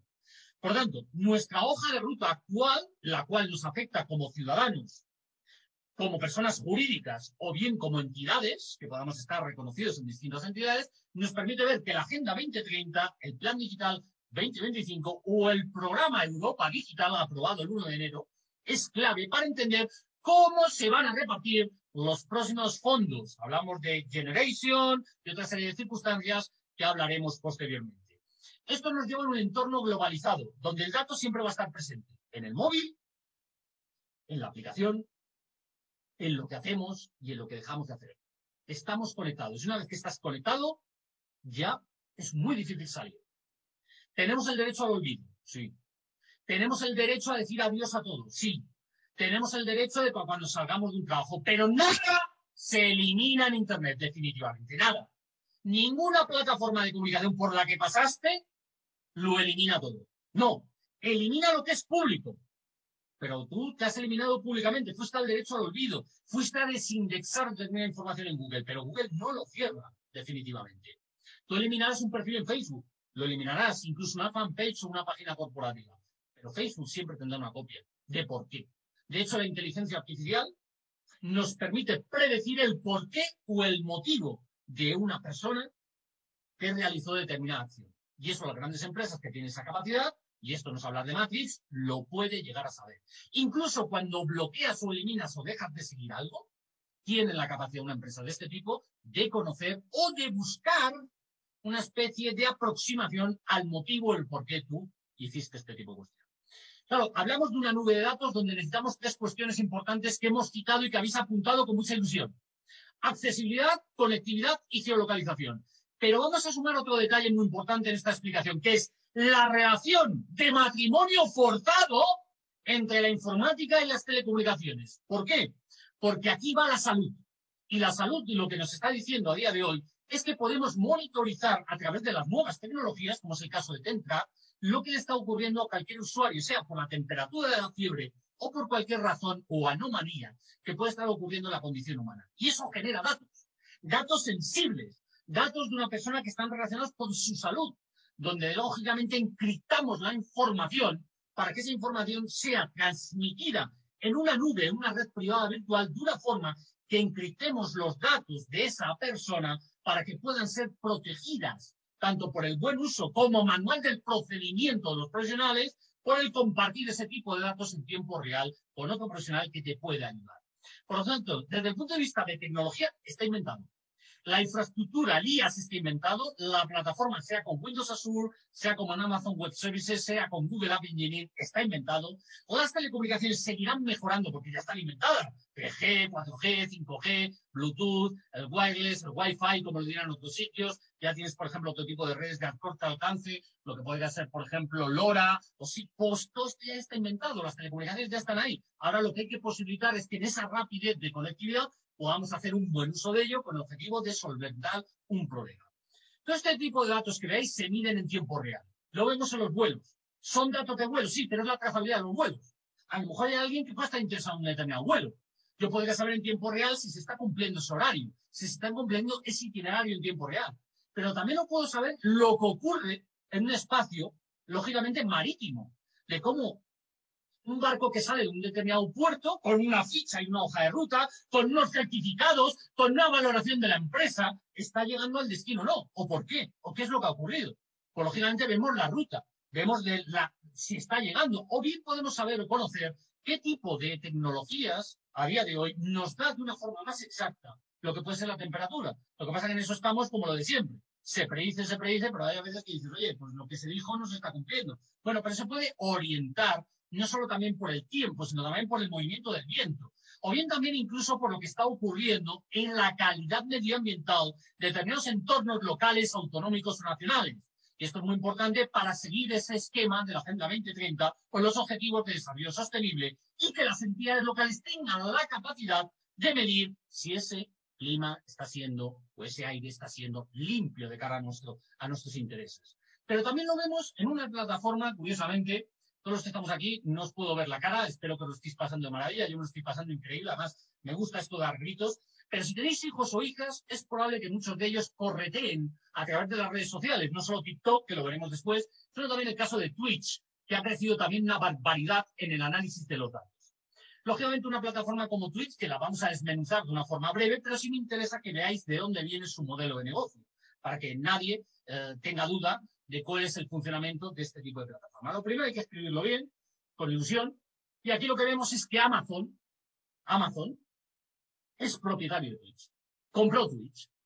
Y Twitch, que no vamos a jugar a ningún juego en línea, evidentemente, y vamos a silenciar lo que está diciendo este compañero, lo que nos permite visualizar es un mercado que permite no solo la retransmisión en vivo de aquellos que juegan, sino que aquellas personas que juegan y tienen su canal propio tengan la posibilidad de recibir determinadas remuneraciones por medio de las suscripciones, no solo de Twitch, sino de sus seguidores, para que puedan fortalecerse en esta plataforma y conseguir ser unos pequeños o grandes influencers, no solo porque juegan en tiempo real, sino también porque hacen directos de otras temáticas que permiten ser más interesantes que la propuesta de valor que un medio tradicional como la televisión está ofreciendo desde que es las 12 de la noche hasta las 12 de la mañana del día siguiente o de cuando sea. Por lo tanto, Twitch, que es muy listo, lo que genera es una plataforma. Y claro, vosotros decís, pero ¿cómo obtenemos los datos? Bueno, los datos no se obtienen de Amazon. Los datos se obtienen, lógicamente, una tecnología que va más allá, que es lo que serían los servicios de informática en la nube, de creación de infraestructuras, que tiene una empresa como Amazon Web Services. Amazon Web Services se lo ha creído. Se lo ha creído porque ha hecho grandes proyectos de tecnología y ha permitido que a través de la transformación digital haya habido muchas personas que se hayan recolocado en el mercado laboral. Pero también dio la idea a muchos emprendedores para que crearan su modelo de negocio virtual y pudiesen llegar al concepto de Twitch para poder obtener ingresos, no solo en materia de publicidad de las marcas, sino dar una oportunidad a aquellos usuarios que quisieran crear su propio canal. Por tanto, cuando hablamos de infraestructura de videojuegos, Amazon tiene su propia tecnología. Es decir, te permite crear videojuegos, pero también plataformas. Plataformas que lógicamente son muy interesantes para que los estudios de diseño puedan crear su propio videojuego. Pero aquí no estamos hablando ni un estudio de diseño de videojuego, ni estamos hablando de cómo podemos complacar esta herramienta para poder utilizarlo. Pero sí me interesa saber cómo dentro de su propuesta de valor vemos que aquí, en la tecnología para videojuegos, tienen dos cuestiones importantes para detectar cómo fortalecer la infraestructura de seguridad de Twitch, que es propietario de Amazon Web Services, y que nosotros tenemos el valor de verlo como un modelo de negocio donde podemos ver gente jugando, gente jugando o retransmitiendo en directo otra serie de temáticas. Lógicamente es muy importante porque detrás de esto hay una empresa que no solo está creando empleo, que lo está creando y que lo veremos aquí, sino también porque dentro del empleo y dentro de la capacidad de que seas socio de ellos, te está dando la posibilidad de buscar remuneraciones. El programa de socios de Twitch busca remuneraciones por medio de las suscripciones que tú recibes en tu canal por parte de un determinado usuario. Evidentemente, este tipo de cuestiones está incorporando una terminología de obtención del dato que no era reconocida en los últimos 15 años. Y eso nos implica, primero, una adaptación, una consolidación, ver si como marca o como institución puede tener cierto interés, o ver como una oportunidad laboral en un mercado global nos da la opción de subirnos a esa nube para buscar en esa terminología si podemos dar un servicio como propuesta de valor profesional dentro de una empresa de este tipo. Claro, si aquí me habla de Git, de cheat mods personalizados, todo ese tiempo, desde el punto de vista de gamificación, genera un ingreso económico. Pero también genera un ingreso económico que tú puedas trabajar para ellos dentro de esa gran cúpula morada, como lo está diciendo aquí. Bien sea a través de un internship, es decir, seas un becario, o bien a través de una propuesta de valor lógicamente, de un Open Job, que sería una propuesta de valor, y donde observamos que en distintos lugares del mundo, dentro de este entorno globalizado, observamos que están buscando gente. Pero ¿qué es lo que ocurre? Que aquí mayoritariamente lo que vemos es que el lenguaje que se emplea, la lengua o el idioma, es el inglés, mayoritariamente. Por lo tanto, dentro de una estrategia de valor, la obtención del dato nos permite también tener una estrategia de empleabilidad que lógicamente nos hace poder recorrernos el mundo en otro tipo de empresas que desde la tecnología o desde el concepto de empresas emergentes denominadas startups están creando nuevas burbujas en el buen y en el mal sentido para poder generar una nueva trayectoria profesional. Parece ser que aquí hay otra pregunta, vamos a ver. Isabel Alcalá dice, y también todos los datos de salud que recogen las pulseras, efectivamente, los wearables. Eh, relojes que controlan los pasos, las pulsaciones, ritmo del sueño, ¿podrán hacer predicciones de salud en, un futuro cercano? No, no, ya lo están haciendo. Ya lo están haciendo. De hecho, tu teléfono inteligente ya lo puede hacer. Otra cosa es que te lo quiera decir. ¿Sabes por qué? Porque si te ha consolidado, quieres saber cuántos años te quedan de vida. Porque todo este tipo de empresas han comprado nuestro futuro. Por eso, imagínate, la, imagínate cuando empiecen a pensar las máquinas por sí mismas, que les queda poco. Dice, ah, ya que entiendo que recogen muchos datos de tu salud diaria, sí, sí, efectivamente. Lo recogen, vamos, desde que te das un paseo. Es decir, ya no solo como monitorizas a través de una bicicleta estática que está conectado por Bluetooth a una aplicación móvil que te está haciendo un rendimiento diario, sino que en función de la edad, peso y en función de otra serie de indicadores, que lógicamente en el aspecto de salud yo estoy un poco limitado, no vengo, soy profesional de ese sector, pero lógicamente nos está haciendo una variabilidad muy interesante. Efectivamente, gracias por el comentario y la pregunta. Bueno, siguiendo con Twitch, aunque no estamos en un curso de Twitch, sí me gustaría que tuvieses en consideración este tipo de cuestiones porque plantea como plataforma de tecnología una cuestión muy concreta, dos, un nuevo modelo de negocio, tercero, la introducción de una terminología distinta, pero nada ha cambiado, señores, en la hoja de ruta que hemos empezado a partir de las 16 horas. Por cierto, no hay descanso. Esto es de recorrido, hasta las 19 horas. Y a las 19 horas, cuando yo me dirija a vosotros, dejaré todos los enlaces. Por tanto, seguimos con ilusión. Lo que os quería decir es que esto es la trazabilidad del dato. Ellos obtienen datos pero no los retienen aquí en la Unión Europea, porque cuando tú ves cómo manejan esos datos, el aviso legal o la privacidad de los mismos, hace que veamos en sus términos una cuestión muy importante que nos está diciendo a través del private shield, a través de esa especie de escudo de privacidad que está declarado entre Estados Unidos y la Unión Europea, a dónde se lleva esa monitorización de lo que nosotros hacemos y cómo ellos van segmentando sus audiencias de usuarios a través de otro tipo de cuestiones. Muy importante. Seguimos con el taller, nos estamos pasando de maravilla, supongo, pero también hay que seguir. Por lo tanto, como veis, dentro del concepto de analítica no solo hablamos de datos que se obtienen a través de la web, del blog, de las redes sociales, sino también plataformas que permiten, de alguna manera, remunerar determinado dinero. Yo cuando veo este tipo de estadísticas, que luego lo plantearemos, claro, yo me quedo alucinado de las horas de retransmisión que un usuario está haciendo. Hay usuarios que se ponen desde las 7 de la tarde y después de 9 horas de emisión en directo, siguen generando datos, siguen generando suscripciones, siguen generando gamificaciones, siguen generando el interés de las marcas por ello. Y lógicamente todo esto es un mercado que no podemos obviar. Porque dentro de este mercado está el futuro de determinadas generaciones que van adecuándose no solo al concepto de jugar, sino a otra serie de hábitos y costumbres que a través de la transformación digital han conseguido reformar y adecuar el concepto de vida que llevamos y que han permitido ser, entre otras cuestiones, un importante indicador para que la sociedad siga avanzando a pesar de la pandemia. Aquí, como veis, los datos reflejados de los usuarios que juegan un determinado juego como Minecraft, Fortnite, League of Legends u otra serie de cuestiones, pues está muy bien valorado para saber las tendencias. Lógicamente las marcas se van a fijar en ello. Y sobre todo los estudios de diseño de videojuegos dentro de este mercado competitivo se van a fijar. Y sobre todo la figura del norteamericano Ludwig, que no solo está o tiene cierta relación con otra persona que trabaja, es decir, que colabora con Twitch, su pareja colabora en Twitch, es una pareja, es decir, es una mujer que también se dedica a lo mismo que él, pero aquí, como vemos, como este señor, por dentro de todos los datos que maneja, pues se ha incorporado dentro de los tres primeros puestos no solo en el entorno nacional, juntamos con la figura de Gref, con la figura de Rubius, otra serie de usuarios, pero como veis, los datos aquí son espectaculares. Es decir, hay datos de todo tipo. La figura de Ibai Llanos, que probablemente lo conozcáis muchos de vosotros porque suele jugar a juegos no solo reconocidos, sino también porque ahora se ha sumado a ser un comentarista y que tiene cierto reflejo no solo en Movistar, sino también en otros medios de comunicación audiovisuales, pues claro, vemos que este señor está generando un volumen de negocio y de ingreso bastante espectacular con respecto a otras cuestiones que antes estaban más enfocados a la ley de espectáculos que se sustentaban por los medios tradicionales. Por lo tanto, esto es importante también tener en cuenta cómo este tipo de modelos de negocio incorporan la obtención de datos. Y luego vamos a tocar un poco la fibra sensible, esto del tema medioambiental, como de Ocean Clean Up.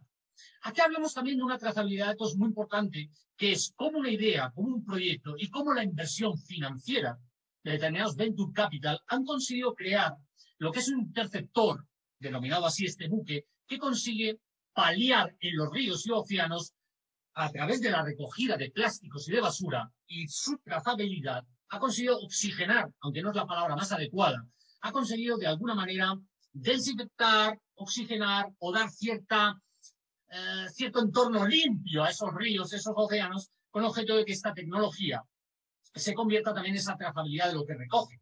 Por tanto, una tecnología muy enfocada al sector medioambiental, que tiene una idea, proyecto, modelo de negocio y que recibe dinero de fuera, obtenemos la trazabilidad de datos. Pero también lo vemos en el concepto del Iberium, que lo habíamos atacado con cierta ilusión al principio de este taller.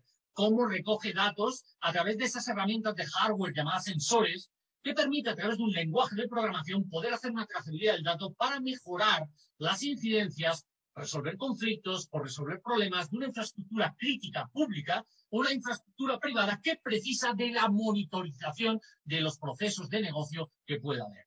Este tipo de modelos de negocio, ¿a dónde nos lleva en esta obtención del dato y análisis del ecosistema digital? A la cuestión de ciberseguridad. Cómo determinados mapas interactivos de las grandes empresas como Fortnite, Kaspersky o muchas otras nos permiten visualizar los ataques que se producen en tiempo real. Los ataques que se producen en tiempo real antes se producían en la calle tenías que tener mala suerte para que te ocurriera algo. Bueno, pues podías tener un tirón de bolso, etcétera, etcétera. Pero es que ahora ya no está la cuestión ahí. Ahora, como estamos todos conectados y somos usuarios hiperconectados, ahora mismo el certificado digital, la firma electrónica, la clave de acceso único, corretea por todas las herramientas. Y la obtenemos a través de una aplicación móvil y podemos utilizarlo, por ejemplo, para descargar una aplicación y nuestra relación con la administración pública, y eso ya está en el móvil. También en el móvil tenemos nuestro monedero virtual. También a lo mejor a través del, del móvil generamos acciones de trading que nos permiten comprar determinados valores dentro de lo que es el entorno de las criptomonedas para comprar determinados valores y luego venderlos. Es decir, nuestro móvil es la llave de nuestra casa y de la información y datos que tenemos. Y ese tipo de ataques, no solo el ransomware que puede secuestrar los datos de tu disco duro del ordenador, son también datos que hay que proteger, no solo por lo que diga la ISO 27001 o la 27002 o la que sea, sino porque dentro de nuestra cuestión de administración de sistemas hay sistemas operativos que muy alejados de lo que es Windows o lo de Apple ya están configurados para crear soluciones perimetrales o de profundidad en los entornos virtuales donde radica todo este tipo de datos. Veas el caso de Kali Linux, que es un clásico a la hora de proteger nuestros sistemas. Por lo tanto, todo este tipo de cuestión no nos deja de alguna manera dejando a las minorías o otros colectivos detrás. Nos preocupa aquellas personas que tienen una discapacidad, nos preocupan aquellas personas que tienen problemas de accesibilidad, bien sea por cuestión cognitiva o técnica, y nos permite de alguna manera ver cómo las entidades del tercer sector o las grandes empresas, desde un punto de vista de análisis de lo que está ocurriendo, se preocupen para que esa conectividad, esa accesibilidad, esa geolocalización pueda ser o pueda llegar a todos los distintos perfiles para que puedan contribuir dentro del ecosistema de la comunicación digital. Esto nos permite que de alguna manera esta transformación digital verse sobre determinados modelos de negocio que van incorporando la innovación y aquellos habilitadores digitales que citamos con anterioridad con el objeto de poder virtualizar un sistema concreto. Por tanto, la tecnología está inventada. La innovación está inventada. La adecuación estamos en ello. Y la conectividad y lo que es ese respeto de este tipo de nuevos valores que hacen mención a la accesibilidad, a la navegabilidad, a la experiencia de usuario, están enfocados en una estrategia u hoja de ruta que a través del soft skills o a través de técnicas de acercamiento a esa incorporación de esos soft skills o hard skills que están más relacionados con el diseño de programación, permitan crear los, los, ese laboratorio de trabajadores del futuro que a través también muy del inglés, que será la lengua que estaremos visualizando a día de hoy, se puedan incorporar cada vez más a un mercado que no tendrá fronteras. Así nos lo vendieron. Y así yo creo que es por donde van a corretear determinados ejemplos prácticos que luego visualizaremos. Por tanto, en la estrategia de transformación digital, el primer pilar, la educación. Fundamental. Si tú quieres obtener datos buenos o malos o de superación, la educación es clave. A través de la alfabetización digital, a través de la incorporación de determinados sistemas que puedan facilitar lo que es el acercamiento telemático a esas clases virtuales. Pero el equipamiento también es importante. ¿Por qué no por ley el día de mañana veremos que determinado equipamiento técnico tenga que cumplir con determinados requisitos. Oiga usted, yo necesito un i7, necesito 10, 16 gigas de memoria RAM, necesito un monitor de X. Por determinadas cuestiones técnicas, si lo hemos visto en la accesibilidad de la conectividad, también es posible imputarlo en la cuestión de software o de hardware. Por tanto, la educación no solo habla en la transformación digital de obtener datos buenos o malos de si superas un examen o no, no sino que también obtenemos datos en función del acceso, conectividad y equipamiento de periféricos que hacen que nuestra cultura, nuestra posición, nuestro equipamiento que podamos utilizar en el concepto de teletrabajo al margen de la ley que salió en septiembre del año pasado, puedan incorporarse a este tipo de cuestión. Por tanto, hay una cuestión de educación, de adaptación a este mercado y de transformación de los hábitos y costumbres del pasado. Por tanto, las personas son la educación, pero también son las instituciones los profesionales se adaptan, pero de todas las generaciones. Y como sigamos así, ya veremos a ver cuando nos jubilamos. O la transformación de las empresas, clave, como hemos visto en tiempos de pandemia, como muchas empresas que han podido, otras que no, se han tenido que adaptar a una nueva realidad en la cual la presencialidad no era posible. Por tanto, el entorno virtual lo que facilitó a través de la infraestructura y la plataforma tecnológica es seguir ofreciendo un servicio o vendiendo un producto determinado, aunque cambió el canal, que no la idea de poder seguir comprando. La tecnología y la optimización de lo mismo lo que ha incorporado es que haya una demanda de datos. Esa demanda de datos no deja de alguna manera en silencio a nadie. Lo hemos visto cómo las operadoras de telecomunicaciones en tiempos de pandemia han tenido que subirse al carro y ofrecer una calidad de sus conectividades si es cierto, dentro del entorno de la península ibérica hemos detectado como en determinadas comunidades autónomas se ha sufrido más lo que es esa demanda de consumo de datos que en otros lugares. También hay una cuestión de accesibilidad. No todo el mundo lo hemos visto también en las oficinas de empleo, las 42 que hay en la Comunidad de Madrid, como en otros lugares públicos, que todo el mundo tenga acceso y conectividad. Por de alguna manera en esa normativa o vislumbrar una sociedad más conectada, quizás habrá que pensar en cómo damos una accesibilidad a todo el mundo o cómo incluso visualizamos esos datos que tan bonitos quedaban a través de P-Data, a través de Visual Capitalize, a través de My Data is Beautiful, que lo vimos en YouTube, o a través de otras fuentes de información como Estatista, que te lo ponen tan bonito que casi te llama la atención que te des de alta de una forma maravillosa para poder utilizarlo de cara a este tipo de cuestiones. Por tanto, ¿de qué estamos hablando aquí? Hablamos de dato y de estrategia. Hablamos de transformación digital. Hablamos de tecnología para cualquier circunstancia. Cómo ya tenemos las plataformas o las herramientas, porque ya están, ya están, y cómo podemos hacerlas accesibles para que a través de esa transformación todo el mundo pueda llegar al dato, a la información, incorporarlo a una estrategia comercial. Porque dejamos una huella digital completamente abierta. Pero también es, es corriente hablar de ideas accesibles para cambiar los procesos. Hemos visto como a día de hoy, en un año, Zoom ha aparecido. Existía, pero apareció. Hemos visto como Microsoft Teams aparecía. Hemos visto cómo Asana aparecía. Hemos visto como cualquier tipo de CRM, o Do, Salesforce o cualquier otro aparecía. Incluso en algunas estructuras organizativas de las que estáis representados ya lo estáis utilizando. Apareció el RP. Apareció de nuevo, pero en un entorno cloud. En un entorno tipo LiveRay, una intranet corporativa donde tú haces tus cosas. Por tanto, hemos visto cómo la virtualización en el análisis de la información y en ese ofrecimiento del dato ha superado lo que es la accesibilidad. Lo único que hemos tenido que adaptarnos por medio de una formación que en ocasiones no era una formación personalizada. Era una formación donde al up to you o do it yourself, háztelo tú mismo, hemos descubierto que nos hemos tenido que solucionar y buscar la vida. No solo por el uso de Telegram, el uso de WhatsApp, el uso de Microsoft Teams o cualquier herramienta que hemos quitado con anterioridad. Pero ese lenguaje lo hemos incorporado. Hemos visto como incluso hemos levantado un acta firmándolo con herramientas como Validate ID. Lo hemos visto. Por tanto, ¿de qué hablamos también? Hablamos de lo que es el consenso, en lo que es la estructura de generar un plan de negocio y una hoja de ruta accesible para todos los profesionales. También para los proveedores, para los clientes, los profesionales y la cúpula directiva, hombres y mujeres, que deciden, desde un punto de vista de consenso, cómo vamos a utilizar la tecnología e integrarla dentro de nuestro esquema, sea para vender más, sea para saber qué es lo que ocurre, o sea por un control horario que podamos establecer de forma vertical, para que nadie se escape, porque ahí sí que tenemos que ser iguales. También seguimos con las soluciones accesibles que podemos generar, o bien con oportunidades que hemos ofrecido a otra serie de colectivos.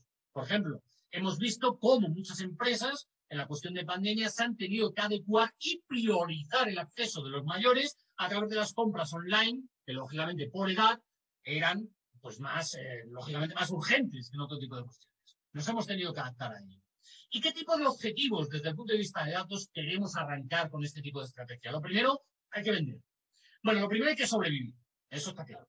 Es decir, primero hay que sobrevivir.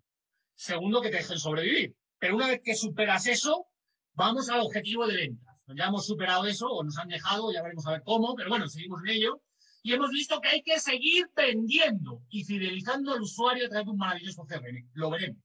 También hemos observado que tenemos que analizar los servicios que le proponemos al cliente, porque el cliente está harto siempre lo mismo, porque tu cliente, el que lleva 30 años contigo, se va a jubilar a lo mejor ya dejas de ser un cliente. Y vienen las generaciones de atrás, que no pisan un bando en su vida.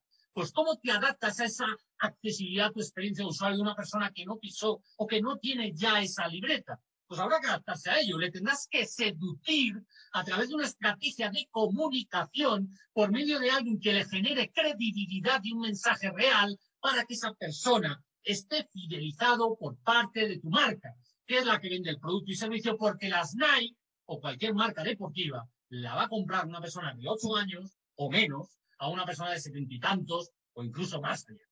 Por tanto, la tasa de conversión de esas acciones que hacemos las virtualizamos a través de la estrategia de marketing online. Por tanto, el small data, la diferencia entre el big data y el small data, es ese dato que nos permite manipular con el objeto de que en esa visualización podamos llegar o podamos entender dónde está nuestro cliente, el buyer persona, y segmentar ese tipo de audiencia. Por lo tanto, vemos tácticas, participación y buscamos nuevas formas de colaboración en una web que camina al entorno de la web 4.0, donde tú y nada más que tú vas personalizando ese tipo de visor que quieres visualizar en ese entorno de datos. Pero para ello necesitas saber qué tipo de estrategia te va a acompañar. Necesitas conocer tu sector, tu actividad profesional. Incluso necesitas saber datos de la competencia, como hemos podido observar con a través de directorios de empresa que son maravillosos y que lógicamente una estrategia de comunicación nos llevan a conocer cuestiones. Es decir, si yo el día de mañana quiero saber algo, no está de más que me metan una herramienta de este tipo. ¿Por qué? Porque la administración pública, cuando quieren ver si tu empresa tiene valor, lo primero que van a hacer es una investigación. Pero por otro lado, tú quieres conocer tu competencia en función de un CIF o de un dato que puede ocurrir. Es decir, si yo quiero saber cómo una empresa en los nuevos modelos de negocio se están virtualizando y están ofreciendo cierto valor, yo evidentemente lo que quiero saber es lo que puede facturar alguien. Evidentemente una empresa que vende productos tropicales de este tipo, pues a lo mejor mm, doy a entender que puede que tenga dentro de su corporación de datos un CIF, porque es una persona jurídica. Y ese CIF que lo debe tener en algún sitio nos permitiría llevarlo a una especie de estudio que yo puedo obtener a través de esta información. Y aquí podemos ver, desde un punto de vista público, qué tipo de información está asociado con respecto a alguna empresa. Esto es muy importante porque lo podemos ver de cualquier sociedad, no solo, no solo sea por el informa, Infocip o asesor.es, sino por determinar los datos relacionados con esa empresa que en este caso actúa como persona jurídica.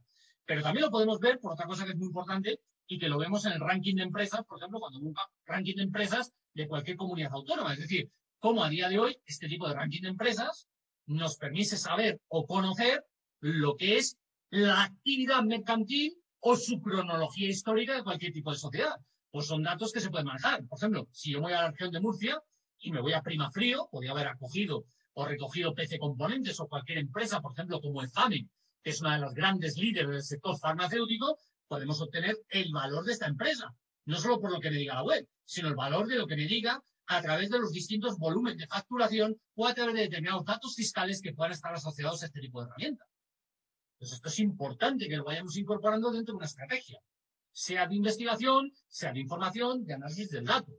Lo importante de esto es, de todas esas fuentes de información, cómo vamos agarrando esos datos de forma compatible los vamos estructurando en un visor, como luego haremos, y los vamos incorporando para saber cómo podemos tomar una decisión.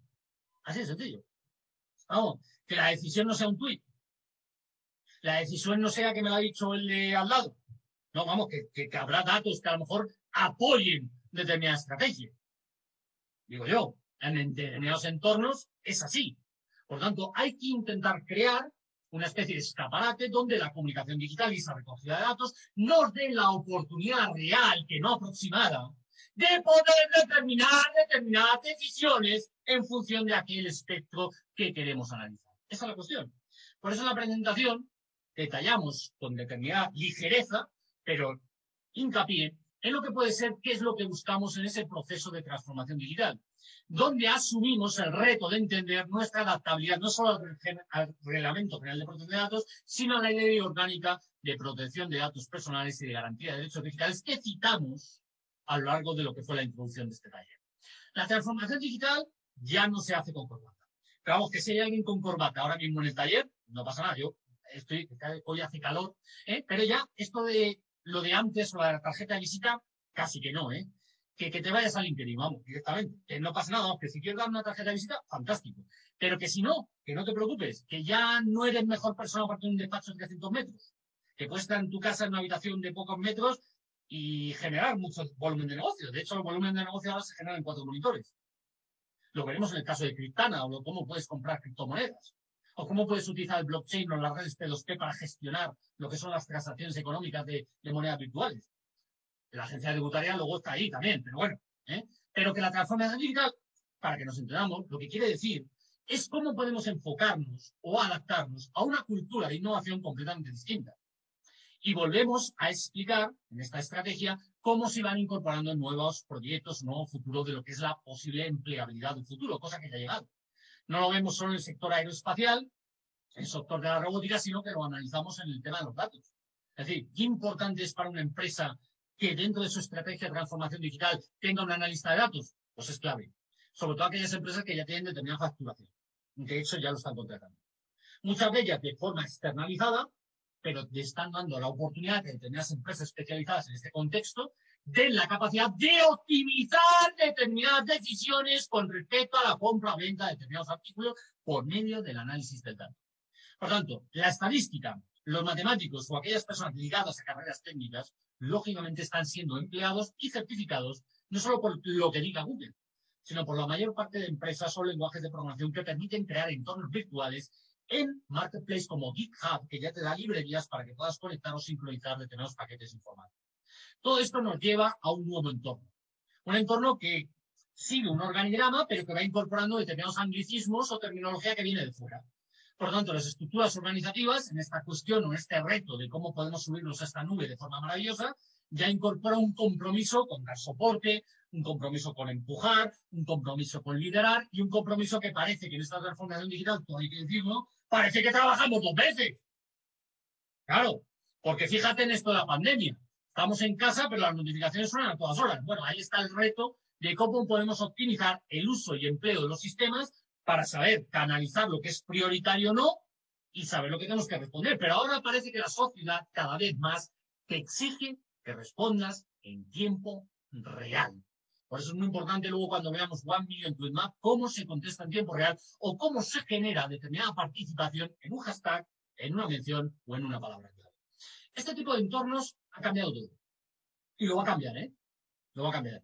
Yo no sé si me jubilará a mí. Visto las previsiones, tenemos que seguir ahí hasta los 70, ¿eh? Con ilusión.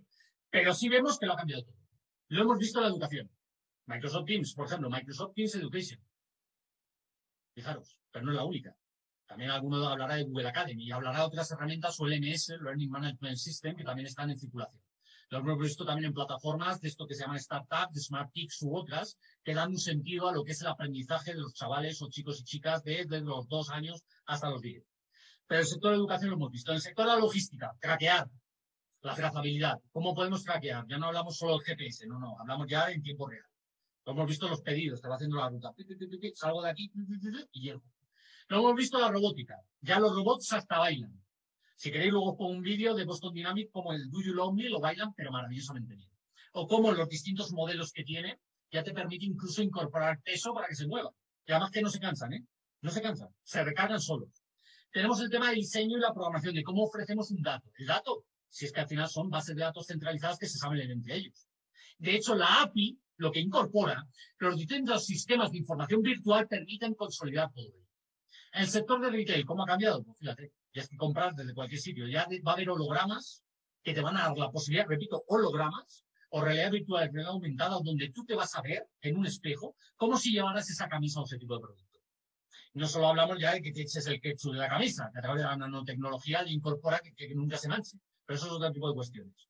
Y como hablamos del nuevo sentido de compra, que ya, ya más o menos lo estamos visualizando y no necesitamos recurrir a la fuente de información de AppScape, que la aplicación móvil es ya una de las primeras entradas de información a la hora de adquirir cualquier tipo de producto. Todo esto nos lleva a un nuevo esquema de accesibilidad, de experiencia, donde todo ha cambiado y estamos centralizados todo en un mismo canal, en un canal digital, donde lo presencial no va a desaparecer, ni mucho menos, pero sí es cierto que en ese adiós que le dijimos al papel, no ha desaparecido el papel todavía, no desaparecerá, pero sí ha desaparecido el volumen de páginas. Antes teníamos ese periódico del domingo, que era una especie de hábito y costumbre que tenemos todos interiorizados. Compramos incluso tres o cuatro, nos regalaban la vajilla y otra serie de cuestiones, y poco a poco compramos el periódico, si es que se sigue comprando y cada vez así. Cada vez tan fino que ya hasta los clasificados me aparecen. Claro, es que es una reconversión de todo, ¿verdad? Pero también hablamos de lo siguiente de cómo esta transformación digital, en esa diferenciación que hablamos del small data o el big data, nos permitirá también incorporar el concepto de inteligencia empresarial o inteligencia negocio, a través de herramientas que habéis utilizado mucho en vuestro entorno corporativo. Háblase de Power BI de Microsoft, por ejemplo, ¿verdad? Que Power BI sí es un visor donde te permite conectar o incorporar determinados detalles o datos que vienen de determinadas fuentes de información. ¿Qué es lo que se quiere? Colaboración. Lo primero. Gestión de la colaboración y del conocimiento. Dos. Accesibilidad. Tres, análisis. Y cuatro, que te comuniques. Vamos, que también después del buenos días o buenas tardes, que te comuniques con lo que has hecho. Porque a lo mejor el reto no es que estés ocho horas delante del ordenador, sino que estés a lo mejor una hora has cumplido con aquello que debías de hacer, porque está automatizado. El reto es entender este escaparate que vamos a tener dentro de pocos meses y cómo la inteligencia artificial o todas las empresas que están trabajando en este sector van a permitir, van a permitir, aunque hay muchas cosas que cambiar dentro de lo que es el consenso normativo de leyes y concepto jurídico, van a cambiar el concepto de empleabilidad desde un punto de vista total, desde un punto de vista global. Como este tipo de startups o empresitas que ya están creando empleo, lo que pasa es que hay que darse de alta.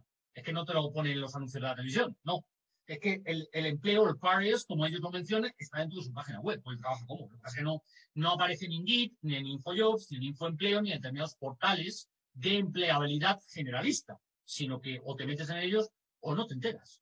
O a través de Glassdoor o a través de otras fuentes de información como Angel.co, Angel.co, que te permite dentro de ese marketplace poder optar o aplicar a un perfil o puesto de trabajo en materia de empleabilidad dentro de lo que es el concepto de startup, si no vas por la parte de inversor, que también lógicamente es una forma no de buscar empleo, pero es una forma de buscar un rendimiento en dividendos en una sociedad de este tipo. Este tipo de cuestión, repito, insisto, lo que nos permite es tener una versión de este tipo de datos con el objetivo de hacer casos de éxito. Casos de éxito que están cambiando el concepto de la economía y que nos permiten ese proceso de transformación digital donde incorporamos a nuestros clientes una forma de comunicación distinta a veces no tan satisfactoria como estamos viendo en algunos ejemplos, pero sí unos activos que ya incorporan la sensorización de lo que es la parametrización, monitorización y trazabilidad de determinados datos con respecto a este tipo de empresas, o cómo incluso las personas dentro de ese entorno colaborativo se han tenido que subrogar a lo que es una red privada virtual y están trabajando con determinada agilidad y cuantificando los datos de una forma natural, o cómo incluso los conceptos de ciberseguridad por medio del perímetro, por medio de fortalecer nuestros equipamientos, la accesibilidad a los mismos también se tiene que incorporar este tipo de cuestión, pero no podemos obviar y dejar de lado lo que es la cuestión de interactividad y conectividad dentro de lo que es la comunicación de las telecomunicaciones que permiten dentro de ese entorno que todo ese tipo de datos puedan fluir. Todo esto nos lleva a que en esa nube, en esa nube, en ese IAS, en esa infraestructura, que tenemos un proveedor certificado que en caso de desastre nos garantiza que esos datos se van a poder recuperar, podemos obtener lo que es la agilidad de un modelo de negocio que antes tenía determinados hábitos y costumbres y procesos relacionados con los mecanismos tradicionales. Adiós a las oficinas, bienvenido a mi oficina virtual. Y tengo dos portales, el corporativo, la intranet corporativa para los empleados y en esa nube híbrida la opción del portal para el cliente, para que a través de un perfil tengas no solo tus facturas, sino puedas tramitar cualquier tipo de cuestión. Esa es la idea. Otra cosa es que estemos contentos. La, satisfacción sea o tenga un feedback reconocido. Pero que ya no pases por el teléfono 902. Aquí lo que se trata es que de alguna manera esa trazabilidad de cualquier empresa, sea pequeña, mediana o grande, o incluso un propio autónomo que corretea felizmente con Holbet o con Odoo, tenga la posibilidad de poder gestionar sus datos de una forma sencilla. Los suyos y los de sus clientes.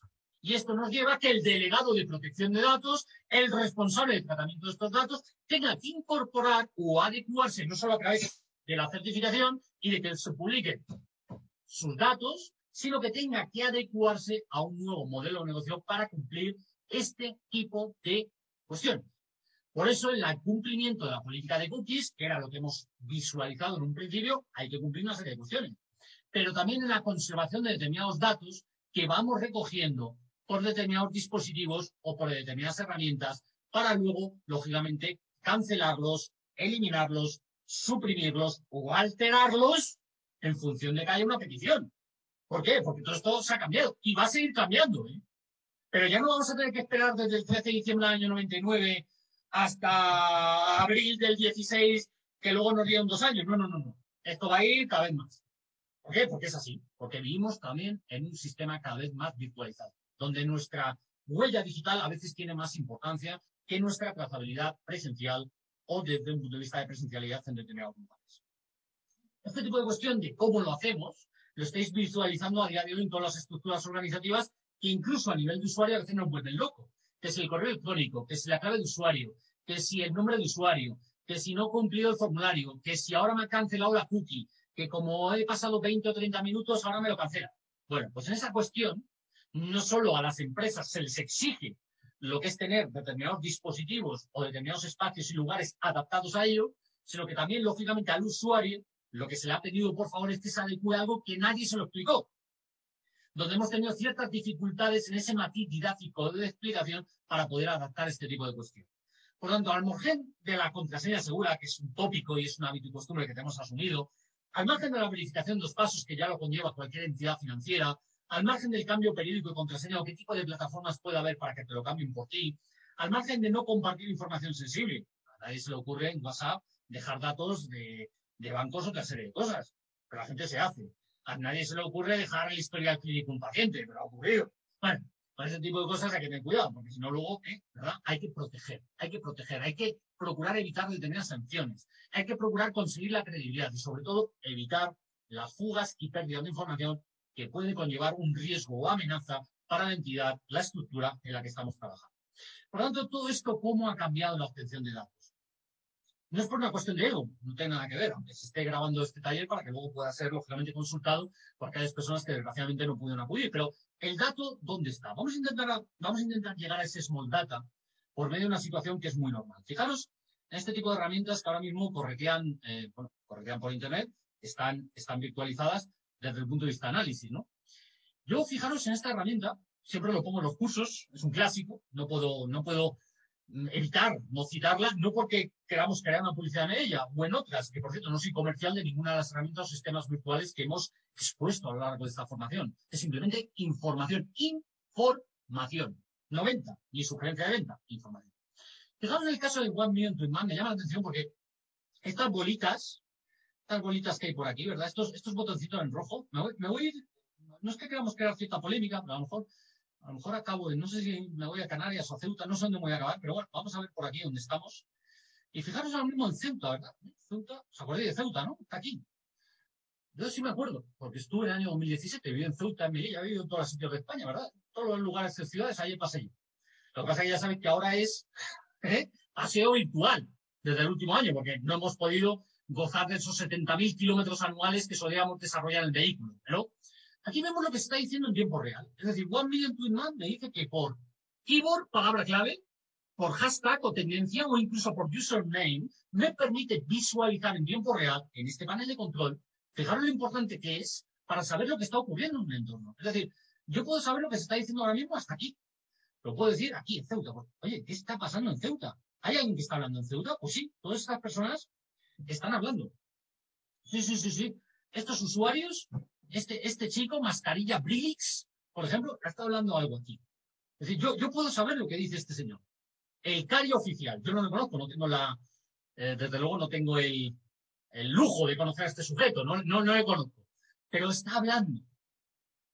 Y yo puedo, por tendencia, por palabra clave o por hashtag, acercarme a su propuesta de valor o incluso atender cómo segmentar una audiencia por lo que se está diciendo con respecto a alguna cuestión. Me puedo ir a Castillejos, me puedo ir a Melilla, me puedo ir a donde quiera, me puedo ir a cualquier lugar del mundo. Pero lo importante es saber lo que dice la gente en tiempo real. No solo por tendencia, sino también por usuario o incluso por hashtag. Si yo buscara por un vocablo, podríamos saberlo. Yo puedo buscar y a lo mejor por un determinado vocablo, yo veo que aquí, en el concepto nacional, se está hablando, o que hay determinados usuarios que ahora mismo están hablando de Ceuta a través de ese hashtag. Se está diciendo algo en tiempo real. Pero puedo hacerlo también, oye, puedo hacerlo por el tema de IoT, ¿eh? Que por tema de IoT también se está hablando. O lo podría saber por el tema, yo qué sé, pues si ponemos aquí algo que ha ocurrido, no sé, la, liga. La liga, si pongo aquí la liga, que este domingo, ¿verdad? Se lleva a cabo esa resolución de una liga terrible, pues ahora mismo se está hablando. Es decir, cualquier tendencia que haya se puede llegar a un usuario Y sin conocerlo y se puede segmentar para que luego desde otro visor o visualización puedas obtener mayor información sobre ello. Y esto, quien lo sabe, son aquellas herramientas de Small Marketing o de Big Data Marketing que están operando y que lógicamente nos lleva a un escenario como puede ser el planteamiento de Metricol. El planteamiento de Metricol, dentro de todas las herramientas de analíticas que pueda haber, también nos permite visualizar un entorno en el que podemos llevar a cabo la decisión sobre qué tipo de estrategia de comunicación es la más adecuada bajo el concepto de marketing online para él. Por tanto, si yo tuviese que entrar en esta parálisis de cómo puedo conectar a través de Metricol, yo puedo determinar que a través de estos datos que me va a ofrecer o a través de una línea de datos, yo puedo tomar decisiones en función de la audiencia a la que voy. Por tanto, la audiencia y esa segmentación de audiencia dentro del concepto de small data o análisis de pequeños datos que me dan a través de un visor, a través de este tipo de tecnología que se puede conectar desde cualquier entorno dispositivo que esté conectado a la red, nos permitiría poder posicionar tres cosas. Un mensaje, un argumento, un análisis de datos y, por otro lado, llevar a cabo una campaña no solo de publicación, sino también de posicionamiento de un determinado mensaje concreto que podamos volcar en este entorno. Por lo tanto, si yo incorporo el perfil de Facebook, el de Instagram, el de Twitter, el de LinkedIn, el de YouTube, el de Twitch, el que sea, desde aquí lo volcaré con el objeto de poder virtualizar algo de lo que sacaremos determinado criterio posteriormente. Y este es el mundo en el que vivimos. Y este es el mundo que, lógicamente, en otros apartados o en otras áreas o departamentos, lo visualizamos en un entorno distinto. Pero que sí es cierto que podemos controlar todo lo que ocurre. De hecho, en el entorno de Microsoft, muchos de vosotros lo podéis visualizar no solo a través de Microsoft Teams o de Microsoft Teams Education, sino también de herramientas que se han subido a la nube 365, como el caso de Yammer donde hemos conseguido crear grupos de trabajo donde hemos compartido, no solo un mensaje privado o público, sino hemos compartido determinada gestión del conocimiento para hacer uso no desmedido de lo que es un pequeño almacenamiento de determinados archivos para tener que trabajar en un mismo documento en tiempo real y no tener que trabajar tanto con el correo electrónico y otra de cuestiones que al final tenemos un mareo que nos vuelve locos, porque ya hemos conseguido trabajar en línea, hemos conseguido trabajar en remoto, de forma flexible, de forma deslocalizada, y precisamos de lugares o entornos de trabajo donde ese pequeño dato lo podamos medir para saber si las tareas o el recorrido se ha realizado. Por eso las empresas a día de hoy, en esta incorporación del trabajo, lo que nos permiten es generar plantillas, plantillas que en esa gestión del directorio de proyectos o de tareas logra de alguna manera personalizar a través de determinadas plantillas cómo podemos incorporar la virtualización de trabajo en tiempo real. Eh, lógicamente vamos a ponerlo bien porque si no, no accedemos. A ver si... Eh, ah, vale, que hemos cambiado. No sé si pusimos, si no lo buscamos con otra... Bueno, lo, incorporamos con Asana, que va a ser más sencillo. Y aquí podemos virtualizar, repito en serio, la gestión de lo que podemos desarrollar. Por lo tanto, este tipo de entornos ya vosotros los estáis midiendo en tiempo real para poder llevar a cabo la estructura de lo que es la gestión del grupo de trabajo. No es más que tener un indicador virtualizado para poder potenciar nuestros grupos de trabajo y, sobre todo, llevar a cabo lo que es la trazabilidad de ese tipo de datos. Y, lógicamente, dentro de lo que son las empresas, pues lo llevamos a través de esta cuestión. Vamos a volver a lo que es la presentación. lo tenemos aquí. Por tanto, nos fijamos en el dato y en cómo lo virtualizamos. En el aspecto de empleabilidad, también. Sobre todo, cómo los portales a día de hoy de autónomos o de emprendedores o de freelancers, como lo buscamos a través de Upwork o otros, han conseguido canalizar todo lo que sería un nuevo modelo para dar la oportunidad de autoempleo de emprendimiento. Lo hemos visto en el caso de MAN, lo hemos visto en el caso de BB como plataforma colaborativa, lo hemos visto en el caso de Upwork, lo hemos visto en el caso de Ciber o Nubelo.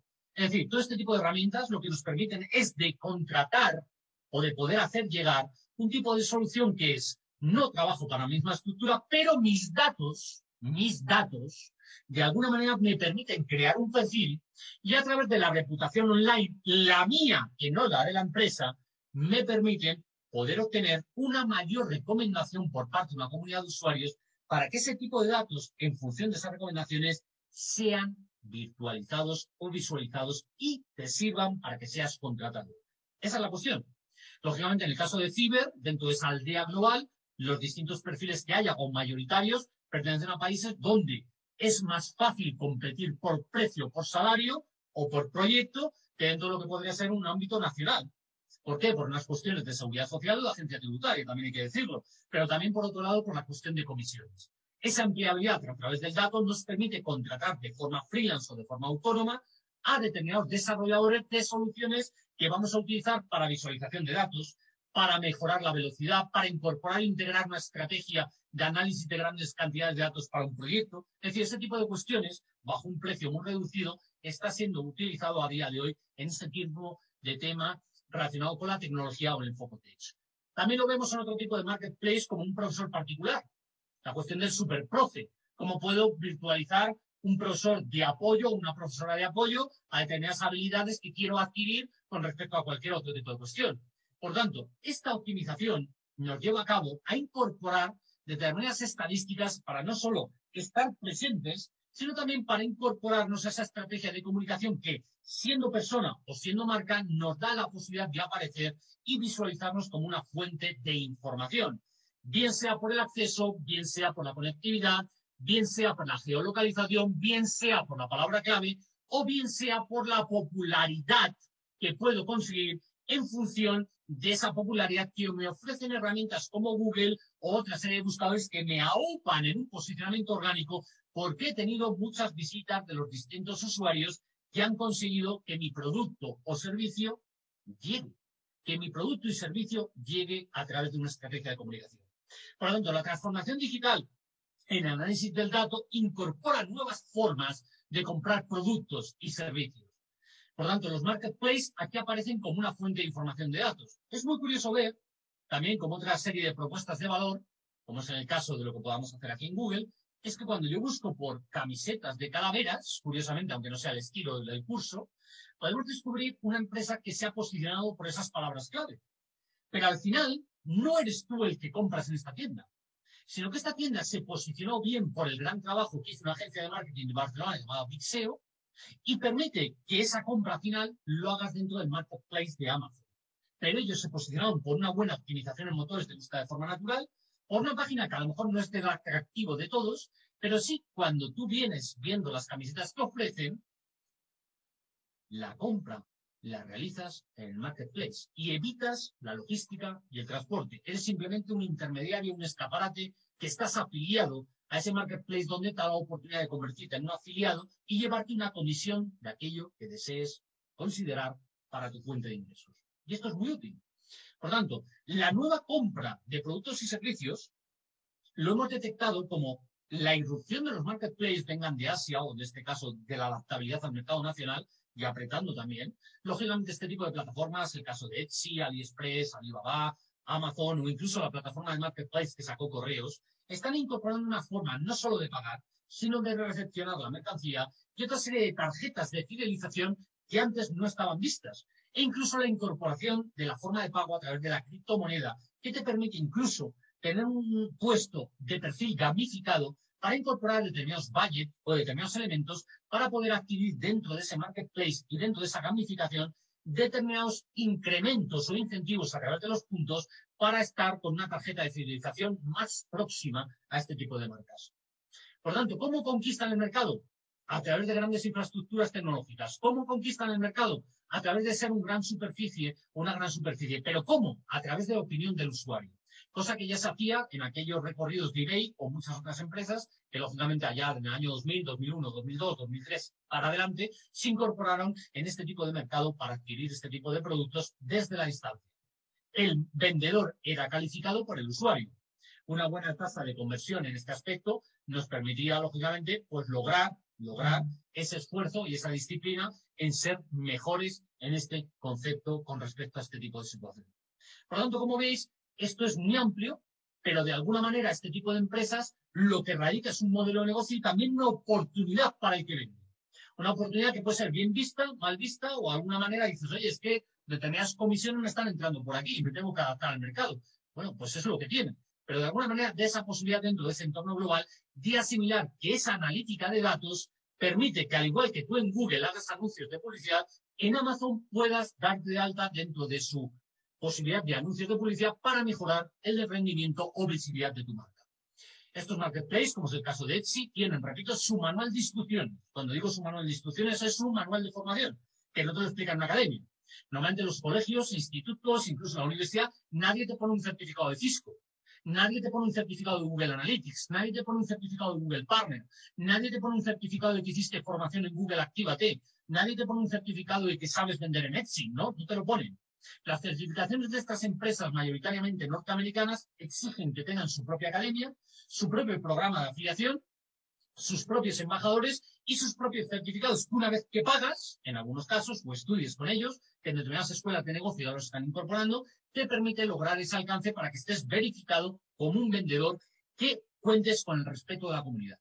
Esto es muy importante a la hora de tener en cuenta, porque ese respeto de la reputación online predomina en que la formación reglada sea consensuada y te la exijan determinadas administraciones públicas, pero hay otra formación que no está arreglada en función de lo que dice determinado ministerio determinadas entidades y que, lógicamente, determinadas empresas de este tipo sí es exigible para que te apliques a una oferta de empleo.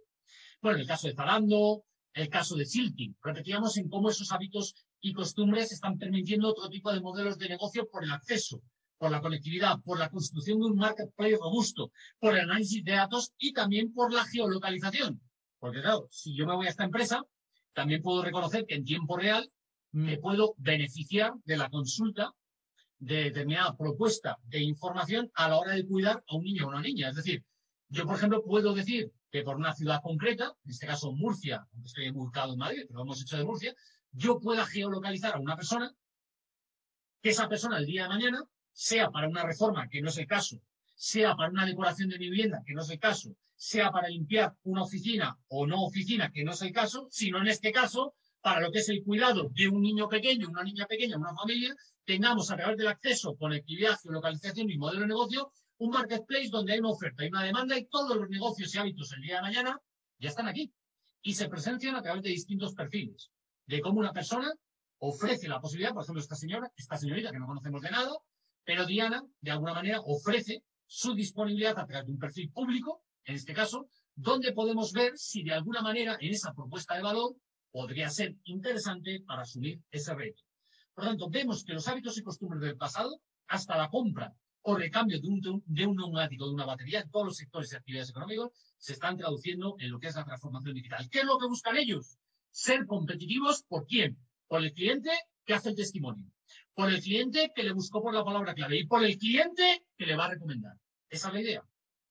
Y eso llámalo marketing de afiliados, piramidal o lo que tú quieras, es a día de hoy lo que está trasladándose a un entorno global y cada vez más llevadero, en este caso, con el objeto de poder potenciar lo que es la marca de un negocio. Por tanto, esto es muy importante saber cómo este tipo de negocios, repito, insisto, se están adaptando a una nueva realidad. Y esa realidad es la que vosotros veis, que lo veis más incorporado en el concepto del turismo, el turismo de toda la vida el turismo de cómo este tipo de plataformas en tiempo real tienen la capacidad de, a través de determinada base de datos y actualización, darte la oferta que tú buscas en tiempo real. Es más, tú puedes hacer a través de esa búsqueda no solo por los días, por las habitaciones o por el número de personas, lo puedes incorporar a ver una comparativa, como vosotros lo estáis visualizando a través de Booking, Airbnb, a través de Trivago o todos los marketplaces que pueda haber, incluso en el entorno rural, como lo fue Top Rural, que ya cambió de dueño todo este tipo de negocios, incluso en Rusticae, otro tipo de negocios relacionados con lo que son alojamientos, sean rurales o alojamientos turísticos, bien sea por hoteles o apartamentos, estaciones vacacionales, se versan en una plataforma digital con un diseño muy intuitivo y donde podemos ver, sobre todo porque en Internet lo que se demanda es el dato del precio, el cómo podemos incorporarnos a este tipo de cuestión en esa transformación digital. Por lo tanto, hablamos de una transformación digital que afecta a todos los sectores, en la propuesta de valor y en la visualización del dato y cómo las empresas innovadoras también se incorporan al análisis de lo que pueda ser en tiempo real el valor de una actividad deportiva. Es decir, como HumanOps lo que nos permite es desde Cádiz crear, incorporar unas espinilleras digitales para que los niños o niñas que practican el fútbol tengan la capacidad de que nosotros monitoricemos su actividad en tiempo real en función de lo que hacen. Lógicamente, ese tipo de datos que hemos conseguido a través de la placa electrónica, monitorizar Internet de las cosas con un lenguaje de programación muy sencillo, lo que nos permite es saber la resistencia de ese chico o chica, la alta absorción de los impactos. También podemos también, por ejemplo, conocer los datos de la fatiga, de esa actitud deportiva que está teniendo, y eso lo podemos analizar. Y ese análisis que comentaba una compañera vuestra a través de los variables del sector de la salud, todo esto tiene que ver con el rendimiento deportivo para que el día de mañana sepamos si ese perfil puede ser de interés para invertir dinero. Suena un poco fuerte, la verdad es que no me ha gustado, pero hay que reconocerlo, porque en la actitud del rendimiento deportivo también va en función de la evolución de unos datos. Y eso lo podemos ver a través del mapa de calor, que no solo opta consultores que da a través de los datos que aparecen en NAS, de ese gran Big Data, deportivo que nos permite que el modelo de negocio llegue a las casas de apuestas, sino que también desde la base deportiva podamos estar monitorizados para ver cómo un jugador o jugadora va evolucionando en función de su edad. Porque si detectamos que hay un valor en ese jugador, podemos incrementar o incentivar determinadas cuestiones técnicas, que también deportivas, para poder proyectar una figura más adaptable a lo que pueda ser su juego en los futuros años. Por tanto, esto es importante como la innovación, no solo hemos visto en el caso de Ibelium, a través de los sensores, no lo hemos visto en el caso deportivo, también cómo se van incorporando en el caso de Skimote a través de las balizas electrónicas que nos permiten, repito, insisto, generar un modelo de negocio en función de la trazabilidad de los datos y en función de un panel de control. Nuestros datos nosotros los vemos mayoritariamente en las redes sociales. Por eso se suelen poner ejemplos de algo que está cercano. Yo os he puesto el caso de Metricol, de una forma ligera, superficial, no hemos indagado mucho en ello, donde me puede arrojar lo que es un small data de mi actuación, es decir, de mi actividad, tanto como persona como marca, lo que yo pueda proyectar. Y lógicamente esa especie de cóctel que me permita, a través de una API, incorporar todo ese tipo de datos, pues me permitirá llevar a cabo lo que pueda ser una consolidación de un anuncio, sea para una marca, sea para un producto, sea para un servicio. Pero este tipo de prototipos, de plataformas grandes, incluso se ha llegado a generar para saber el nivel de gritos que se ha podido obtener en un estadio de fútbol con respecto a la ilusión generada por parte del público que acude a un evento deportivo con respecto al gol eh, que de alguna manera pues, ha sido introducido por uno de los jugadores del equipo local o el equipo visitante. Es decir, que también se puede conocer no el ruido que se hace, sino lo que genera, de cómo esas emociones, que luego también lógicamente se incorporan a través de la publicidad emocional y otra serie de cuestiones que van muy enmarcadas en lo que es la publicidad transmedia, en lo que es el propio storytelling, se incorporan para que la tecnología te permite que tú interpretes desde un punto de vista no solo emocional, sino también de sentimientos, otra serie de cuestiones, todo este tipo de historias, para que las puedas prototipar. Y esto es muy importante a la hora de tenerlo en cuenta y sobre todo adecuarlo en este tipo de cuestiones. Bueno, seguimos, seguimos en ello, que es también importante. Por tanto, hablamos de la robotización también, que nos permite, lógicamente, no solo distribuir datos en la logística del transporte, sino también una cosa que es muy importante en el caso de Boston Dynamics.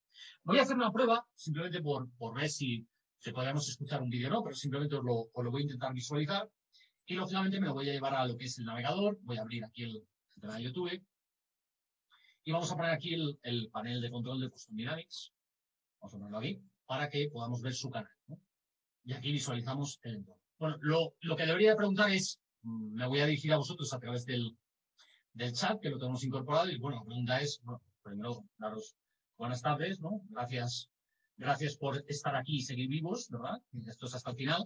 Ah, pero voy a haceros una pregunta de si se oye. Vamos a poner aquí de si se oye. Lo de oye entre comillas, porque podríamos incorporarlo de los escuchantes o no escuchantes, pero bueno, voy a, voy a ver si este vídeo que quiero haceros ver, pues lógicamente pues, lo, lo, estáis escuchando. Voy a poner el volumen.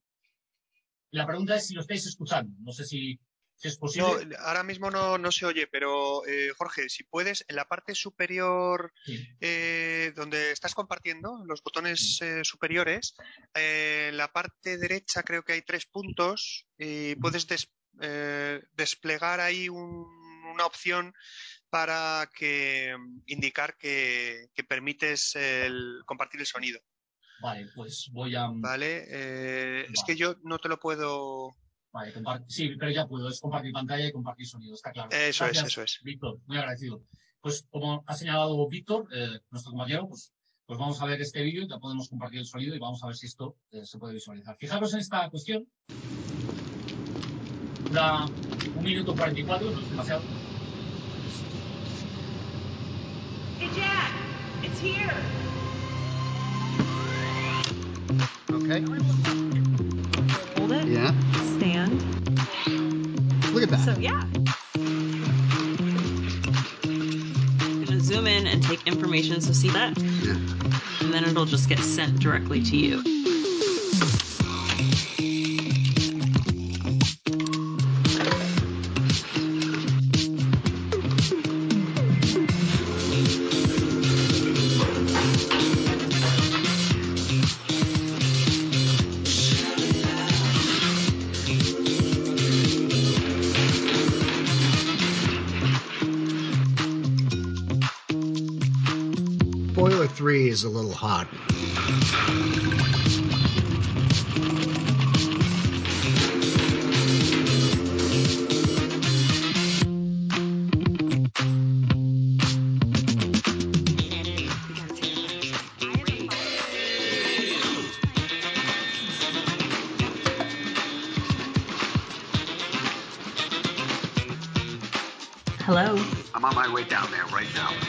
Just hold on.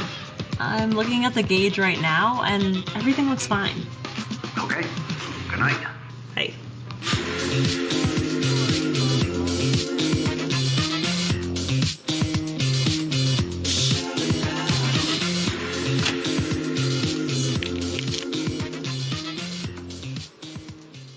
Bueno, como veis el vídeo era, era muy sencillo entender lo que era el mensaje, tampoco había que descifrar mucho lo que decía tanto la chica como el señor, ¿verdad? Como Jack y demás, ¿no? que le decía, oye, pues mira, está todo correcto, hemos mandado aquí a esta unidad móvil, lo ha detectado y todo, pues felicidad, ¿no? Qué bien, qué, bien estaba. Bueno, pues efectivamente, este tipo de realidad que queda muy bien desde el punto de vista de marketing y comunicación, todo hay que decirlo.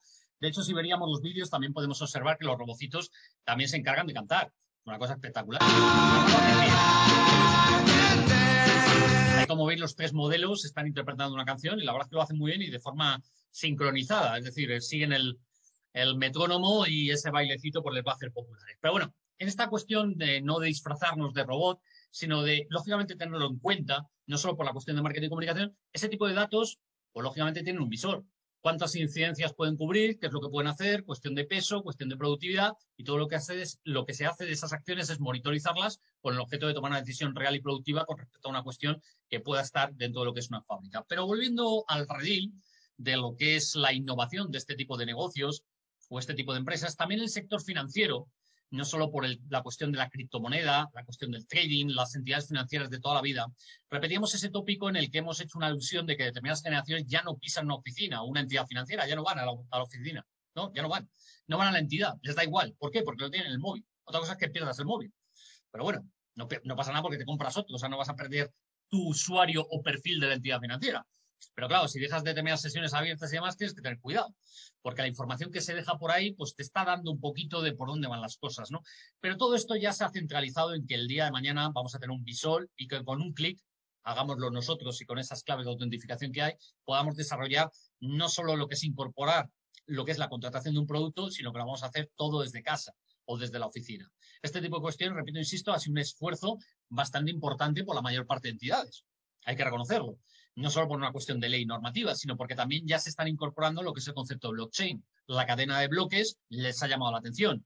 Los colegios oficiales, las entidades y organismos públicos también les llama la atención de saber cómo es el mercado de las criptomonedas que operan o cómo son las plataformas de trading que se están operando como valor refugio de lo que es la inversión a corto, medio, largo plazo, de lo que es las cuestiones de monedas virtuales relacionadas con el Bitcoin, Ethereum y muchas otras más, incluso muchos otros proyectos de empresas que ya están pensando en cómo gamificar en su marketplace lo que es la creación de una moneda virtual para la posibilidad de crear una tarjeta de fidelización o porque los usuarios puedan estar comprando de una forma permanente o eterna dentro de su mecanismo. Bueno, pues este tipo de cuestiones ha sido un gran esfuerzo gracias a la infraestructura tecnológica.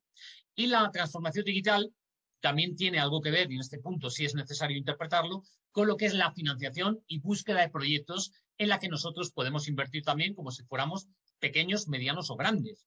Es decir, como el mercado a día de hoy del emprendedurismo, también esta localización de datos, nos permite localizar estadios de proyectos en los que nosotros tenemos cierta capacidad de inversión o como el que ha originado determinada estructura organizativa piensa en otras formas de financiar su proyecto o su empresa, porque lógicamente lo precisa. Y más ahora que vemos que el ICO, el ISA y otra serie de organismos oficiales están de alguna manera incorporando lo que son determinadas líneas de ayuda, o bien como puedan ser lo que es ese tipo de proyectos emprendedores que buscan refugio en plataformas como Startup Explorer Javier Mejía, socios inversores o muchas de otras. Esto en función de los datos en qué nos interesa. Pues hombre, a mí me gustaría saber de cualquier sector o actividad los datos que se manejan por medio del estudio, el informe o la descarga de un white paper. Yo lo primero que hago en un sector que me voy a meter la cabeza es saber cómo es ese sector. Lo primero que tendré que saber es quién maneja ese sector, cuáles son las empresas, la fuente de información, el tejido asociativo, quién es el quién es quién de ese sector y lógicamente nos apoyamos en herramientas de consulta que pueden ser plataformas de comunicación como las redes profesionales, en este caso LinkedIn, que me permite ver un poco más sobre esta cuestión. Es decir, no solo lo que es el almacenar o manipular o editar una página en cualquier tipo de red social, sino también consultar quién es el quién es quién, dónde está esa empresa, cuál es el dinero que puede manejar o el estadio de facturación que ha solicitado con respecto a sacar su volumen de negocio. O incluso la última derivada, podría ser la posibilidad de pedir empleo o la posibilidad de buscar una colaboración o una alianza estratégica desde un punto de vista comercial para poder llevarme con ellos. Por tanto, repito, insisto, la transformación digital, el análisis del dato ha provocado una nueva optimización de estos datos con el objetivo de poder crear un seguimiento y una coordinación de aquellos proyectos que son o forman parte de una nueva realidad desde el punto de vista de inversión, empleabilidad, colaboración o firma de una alianza estratégica. En este caso, los tipos de compañía por madurez pueden estar iniciados en una incubadora que posteriormente se aceleran y posteriormente se busca esa madurez o consolidación por determinado del, del concepto de pre-seed, es decir, lo que sería el capital semilla, antes del capital semilla, después lo que se llamaría la sección seed, early y up. ¿Cómo podemos escalar? En la opción de categoría pre-seed nosotros estamos hablando de compañías muy jóvenes, ideas y proyectos muy jóvenes, en las que vemos que solo tienen un año de creación y que son equipos excelentes que han decidido uh, digamos, aunar voluntades en esa trayectoria con el objetivo de sacar adelante ese tipo de proyecto de empresa. Luego ya estamos hablando de cuando ya está testeado lo que es el producto mínimo viable, ya está testeado, ya vemos que puede funcionar, está validado y la empresa ya tiene capacidad de facturar. Luego ya vemos cómo podemos incluso medir lo que es la realidad escalable de una empresa por medio de lo que es el criterio de financiar a esa empresa con el desarrollo, con la incorporación de determinados socios, que pueden ser un socio gestor, un socio capitalista, etcétera, etcétera, y cómo lo podríamos escalar para, lógicamente, eh, intentar conquistar o ofrecer una propuesta de valor a otro tipo de mercados. ¿no? Pues esto lo que ha generado es que la transformación digital haya llegado a este tipo de marketplace, haya llegado a este tipo de marketplace con el objetivo de que podamos visualizar y nos dé una oportunidad seria y real en función de las certificaciones y adaptación a la Comisión Nacional del Mercado de Valores para que podamos medir todo este tipo de cuestiones. Y esto lo tenemos aquí. O hablamos de Angel List. Hablamos de Angel List para o bien localizar un trabajo en una startup o bien darnos de alta como un inversor y poder tener la capacidad financiera de apoyar en función de las determinadas rondas un proyecto. Todo este tipo de grandes empresas que ya vemos que en Visual Capitalize han salido, vienen de aquí. Twitch, de aquí. Facebook, de aquí. Todas las grandes empresas han pasado por aquí. De hecho, como luego nos metemos en la página, lo podemos ver. De hecho, todos los puestos de trabajo y la demanda de empleabilidad en el mercado nacional o internacional está ahí. Por lo tanto, la transformación digital y el análisis de datos, ¿a dónde nos quiere llevar todo este ecosistema que estamos intentando explicar? Es un deseo de cambio, un deseo de cambio que estamos obligados. Por lo tanto, hay un deseo, hay un cambio, hay una oportunidad y sobre todo una reflexión acerca de cómo podemos adecuarnos, consolidar y desarrollar la aparición de las nuevas empresas que evidentemente están favoreciendo a que haya una accesibilidad y conectividad y se haya o haya o exista una reducción de determinadas discapacidades que había en determinados colectivos de la sociedad, también hay que decirlo. También la posibilidad nos da de encontrar profesionales y sobre todo localizar nuevas formas de especialización de esos profesionales por medio de las universidades, escuelas de negocio y lógicamente tener una especie de formación mucho más creativa y más adecuada donde de alguna manera pues se capitalice más eh, la motivación, la empatía, la tecnología disruptivas y toda serie de explicaciones a través de nuevas modalidades. No es solo vestir al muñeco, sino también hay que hacer al muñeco. Por tanto, una cosa es que enseñes al muñeco, que queda muy bien, pero otra cosa es hacer al muñeco. Pues a lo mejor para hacer un muñeco necesitas una impresión, en este caso en 3D, necesitas un tipo de material que de alguna manera se diversifique con respecto a la competencia, necesitas algo nuevo y creativo para que tu propuesta de valor, lógicamente, se pueda escalar en otro tipo de mercado. También es importante. Otra cuestión es la aparición, como habéis visto, de nuevos vocablos, palabras o una terminología que se ha introducido en nuestro vocabulario. De alguna manera hemos citado Small Data, Big Data, IoT, Internet de las Cosas, uh, IOE, Internet of Everything, Internet de todo, Internet del todo, también lo hemos citado, ciberseguridad o cybersecurity, todo ese tipo de acepciones vienen de un entorno completamente ajeno a nosotros, pero lo hemos ido incorporando, lo hemos entendido y lo hemos intentado adecuar. Otra cuestión muy importante desde un punto de vista estratégico, incorporamos, incorporamos perdón, nuevas soluciones de negocio. Lo hemos visto, nuevas soluciones de negocio que son obligatorias en el ecosistema actual. En este tipo de taller lo estamos viendo a través de Zoom. Cuando se dijo el año pasado que Zoom era peligroso, que no sé qué tal, que había un bulo, nunca, ningún problema en Zoom. Cualquier tipo de herramienta virtual, cualquier tipo de aplicación de este tipo, tienes que saber controlarla. También tienes que saber a quién le mandas la invitación, eh, cómo creas una sala de espera, cómo configuras, es decir, cualquier herramienta o plataforma o sistema requiere una configuración, claro. Es decir, ¿Trello requiere una configuración? Sí. Microsoft Dynamics requiere una configuración, SharePoint, sí, pero hay que saber utilizarlo, pero también hay que saber cuál es el cerebro de los sistemas que estás trabajando en ello. Y también hay que saber qué es lo que información puedes extraer de todo ello para que esto tenga un valor, un sentido, porque tienes que analizar o canalizar ese tipo de datos. Pero repito, no se nace o se utiliza este tipo de aplicativos sabiendo que tienes que incorporar a una nueva transformación en la que de alguna manera pues tienes que empezar a corretear con nuevas funcionalidades y características. Y eso es importante tenerlo en cuenta. Por otro lado, mejorar la accesibilidad a la sociedad lo hemos visto por medio de la educación, criterio que es fundamental, da igual la edad que tengas. Hay muchas personas que se han tenido que incorporar nuevos sistemas que no habían utilizado. Por tanto, alguien se lo tendrá que explicar y si no alguien, tendrás que incorporar de alguna manera alguna guía, manual de procedimiento, algún chatbot o lo que fuera para generar que ese tipo de procesos que se van a desarrollar de una forma diferente tengan un sentido y una adecuación al siglo XXI y sobre todo cuando hablamos, platicamos o de alguna manera resolvemos las dudas en materia de transformación digital. Todo este tipo de cuestiones plantean nuevos sistemas de información muy agradecidos, muy agradecidos. Es decir, si algo ha hecho lo que es la pandemia, el teletrabajo, y esto va a quedar para un recorrido de los próximos 5 o 10 años, es empezar a localizar o buscar fuentes de información o plataformas que de forma gratuita, algunas o de pago, si hay que pagar, se pagan, no pasa nada por pagar, una vez que están testeadas, lo que nos plantea es que podamos hacer un recorrido, sobre todo si no lo tenemos estructurado, por lo que es un análisis lógicamente de interés a través de este tipo de fuentes de información. Es decir, si yo el día de mañana tengo que decidirme por utilizar una herramienta o una fuente de información relacionada con el mundo de la comunicación, pues tengo que saber lo que dicen los demás. Si yo el día de mañana tengo que decirme por Zoom, por Webex, por Jitsi, por Google Hangout, por Google Duo, por Skype, por Skype empresarial o por cualquier herramienta de este tipo, pues tendré que probarlas. Si yo el día de mañana tengo que probar si es mejor Teams que el WhatsApp, pues hombre, a lo mejor quiero dividir la vida profesional de la personal.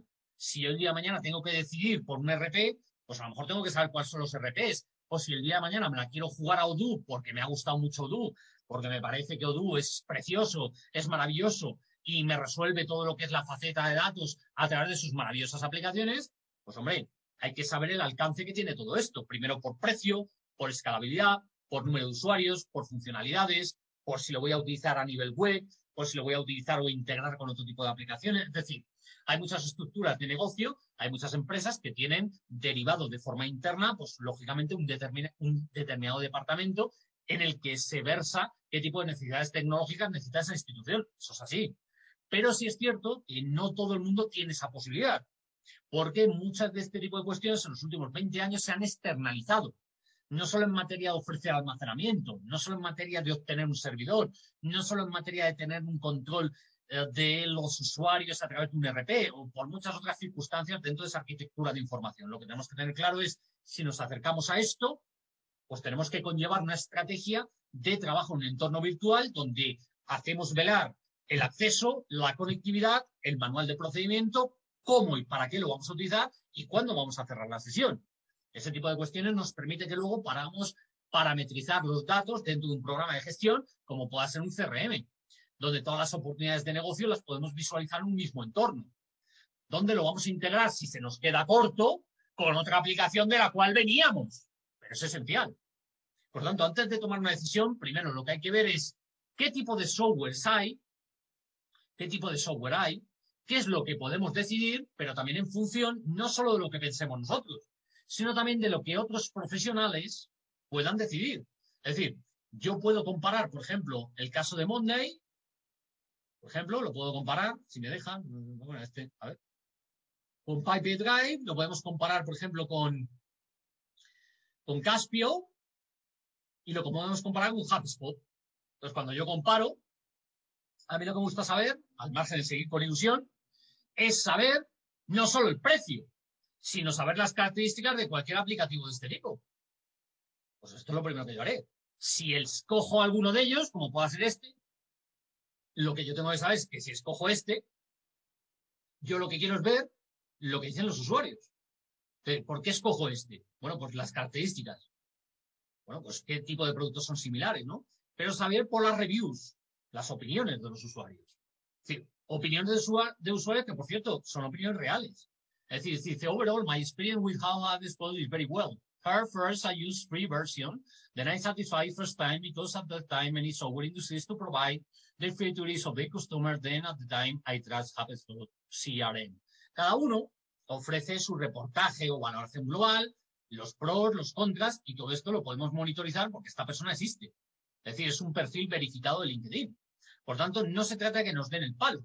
Va a haber también opiniones negativas, opiniones positivas opiniones negativas. Pero también esto es importante, pero no deja de ser importante también que nosotros a la hora de decidir en el análisis de datos, de lo que nos pueda dar una herramienta o aplicación de este tipo, tengamos la posibilidad de, lógicamente, tener o saber qué es lo que podemos hacer nosotros como personas, como profesionales, dentro de una estructura organizativa para tener un impacto o una medición de los resultados de aquello que queremos obtener. Por lo tanto, esto es importante desde el punto de vista de valoración, desde el punto de vista de consulta, cuando abordamos este tipo de cuestión.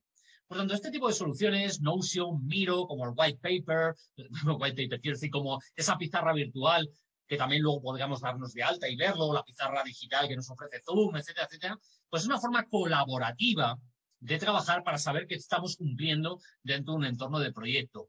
Porque a lo mejor dentro de un entorno colaborativo no todas las herramientas o sistemas de información te dan la capacidad que te lo da. En esa integración nosotros lo que podemos hacer es que dentro de la API podemos hacer integraciones o podemos escoger aquello que no te da una cosa para poder integrarlo con otra. Esto es muy común. Lo que no me da Webex me lo puede dar Google. Lo que no me da Microsoft me lo puede dar Google. Lo que me da Google me lo puede dar otro tipo de aplicación. Por tanto, también es cierto que en este concepto lo que se está poniendo muy de moda es el uso de herramientas de canalización de funciones que se pueden ofrecer en tiempo real a través de la, de la combinación de integrar soluciones de funcionalidad entre distintos sistemas. Es decir, si estoy integrando en un sistema, estoy creando una encuesta en Typeform, pues puedo automatizar que esa encuesta me vaya como resultado final a una herramienta como Slack. Es decir, ¿cómo incorporo esa integración?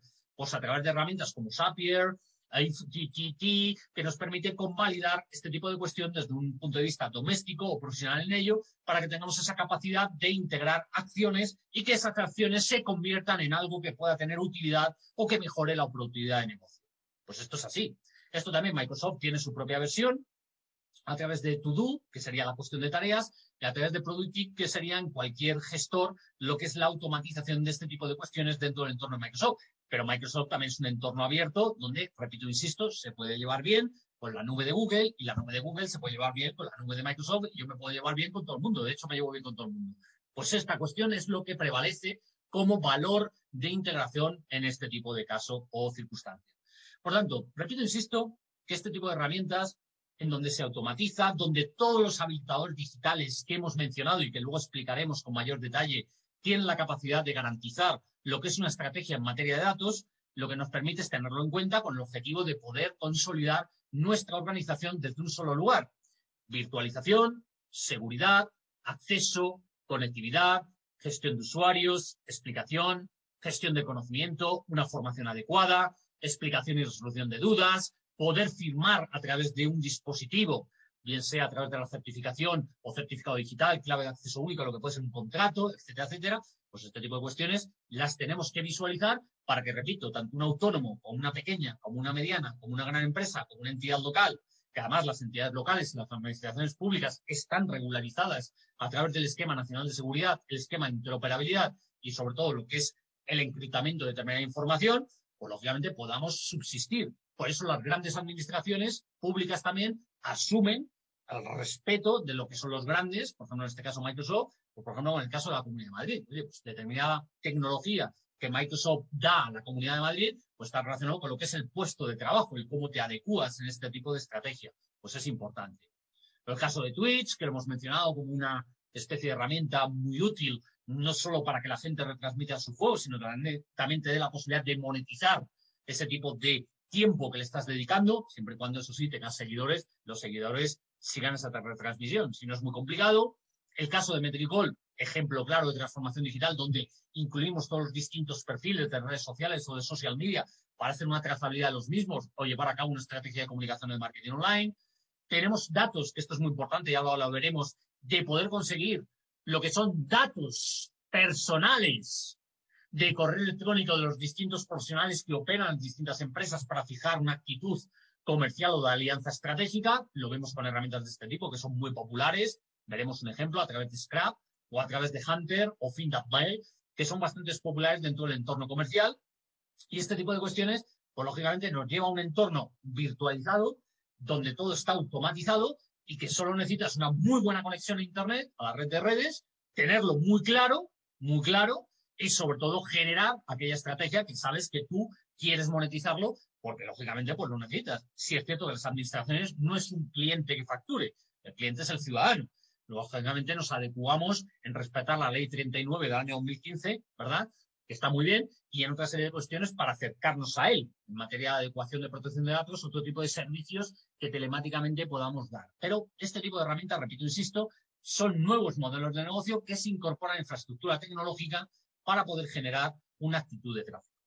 Pero antes de seguir, que no nos vamos a ir, lo que vemos son los habilitadores digitales como resumen de la que se nos viene encima. La que se nos viene encima no empezó ahora. Esto ya viene de los últimos 10 años, pero bueno, como ahora mismo está de moda pues este tipo de alusiones, hay que tenerlas muy en cuenta con respecto a este tipo de cuestiones. Robótica, está claro.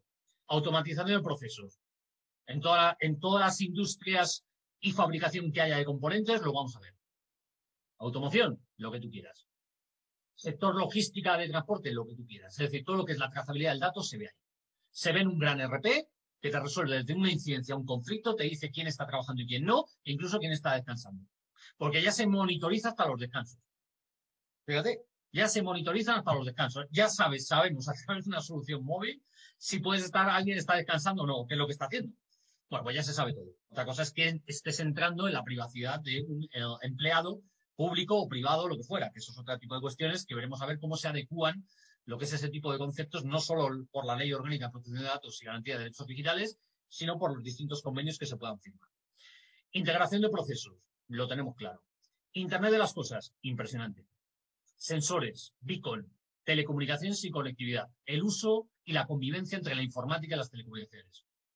Algo que hemos visualizado desde el principio a través del 5G cómo las licencias que están ofreciendo en el 5G, cómo las operadoras de telecomunicaciones cada vez están más ligadas a buscar un cliente recurrente entre el particular y un cliente recurrente en la empresa, que es al fin y al cabo quien tiene más posibilidad de licenciar determinados números de teléfono, determinados servicios que lógicamente son fundamentales de cara a lo que es esa operatividad desde el punto de vista funcional en profundidad y forma con respecto a lo que tú quieres ofrecer.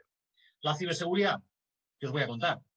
Hemos citado Wireshark o Kali Linux, pero la ciberseguridad a día de hoy está generando determinados cursos de formación y determinados perfiles muy especializados en intentar ayudar a que los sistemas no tengan ningún tipo de vulnerabilidad, o al menos que ese intrusismo, esos ataques que se puedan ver o visualizar a través de un cibermap, que eso sería una especie como de de campaña de comunicación y marketing que hacen las empresas para que te generen cierta amenaza o alerta, cómo podemos configurar determinados, detectar determinados detalles en materia de ciberseguridad.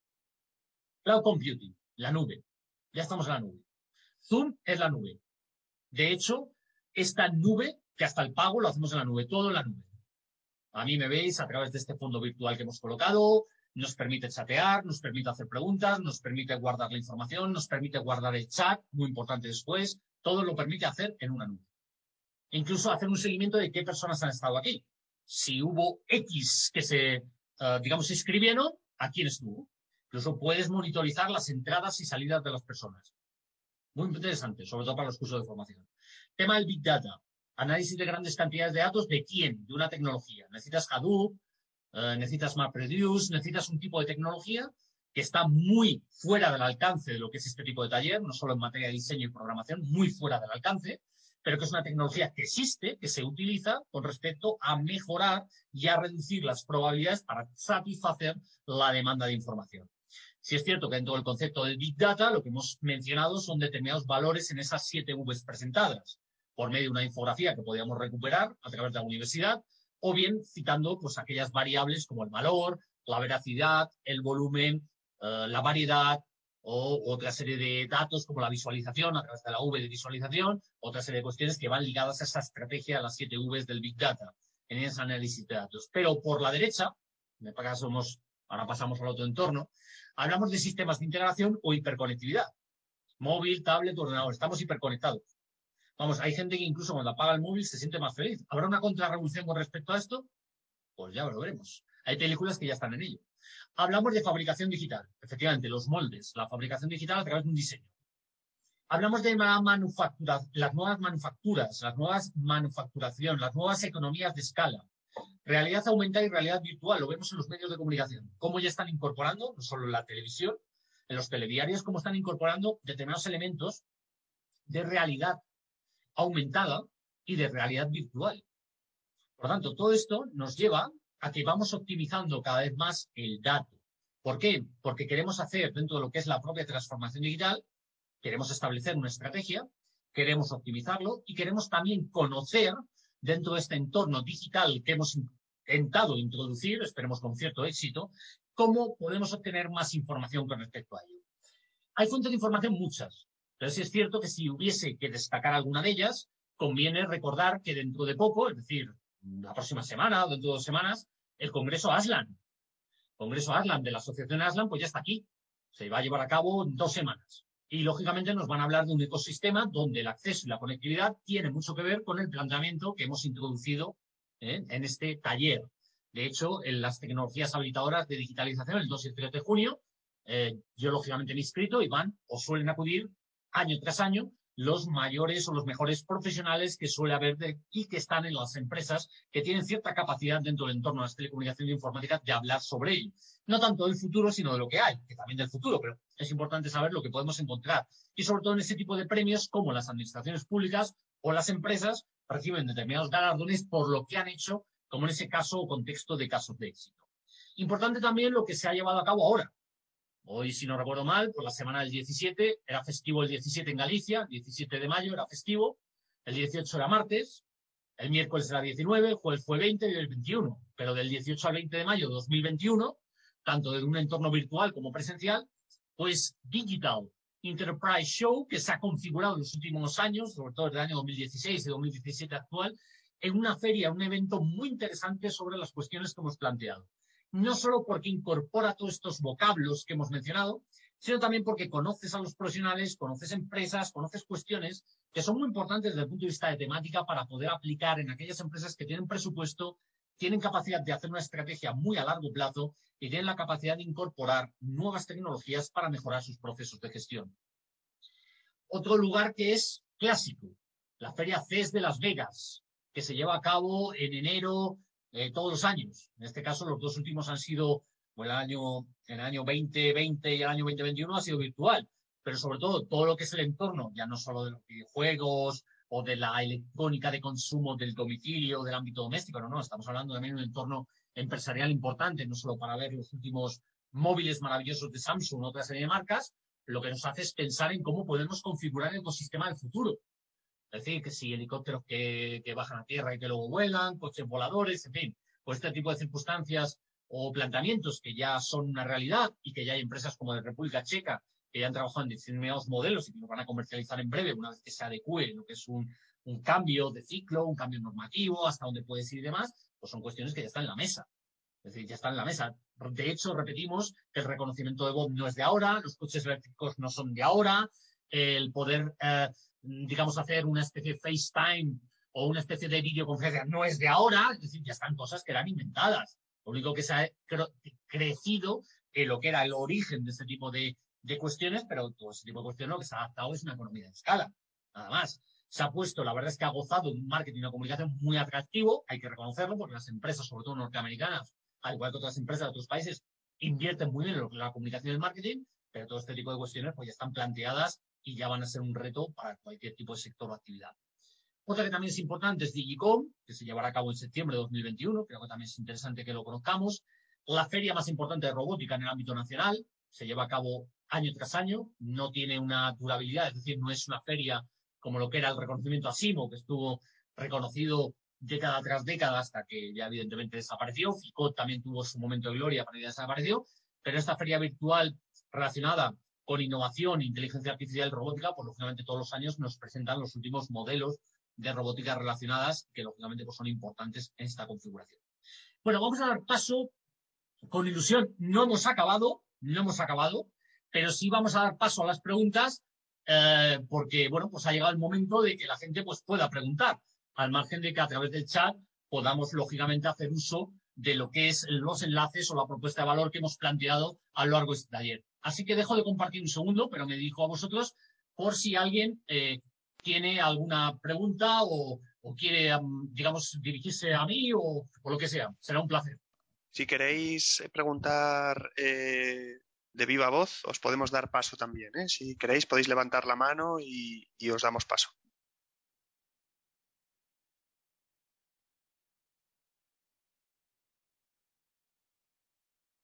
Vamos a esperar dos minutos a ver si hay algún valiente en la, ¿eh? en la sala para ver si, lógicamente, tenemos cierto espacio de, preguntar y si no seguimos.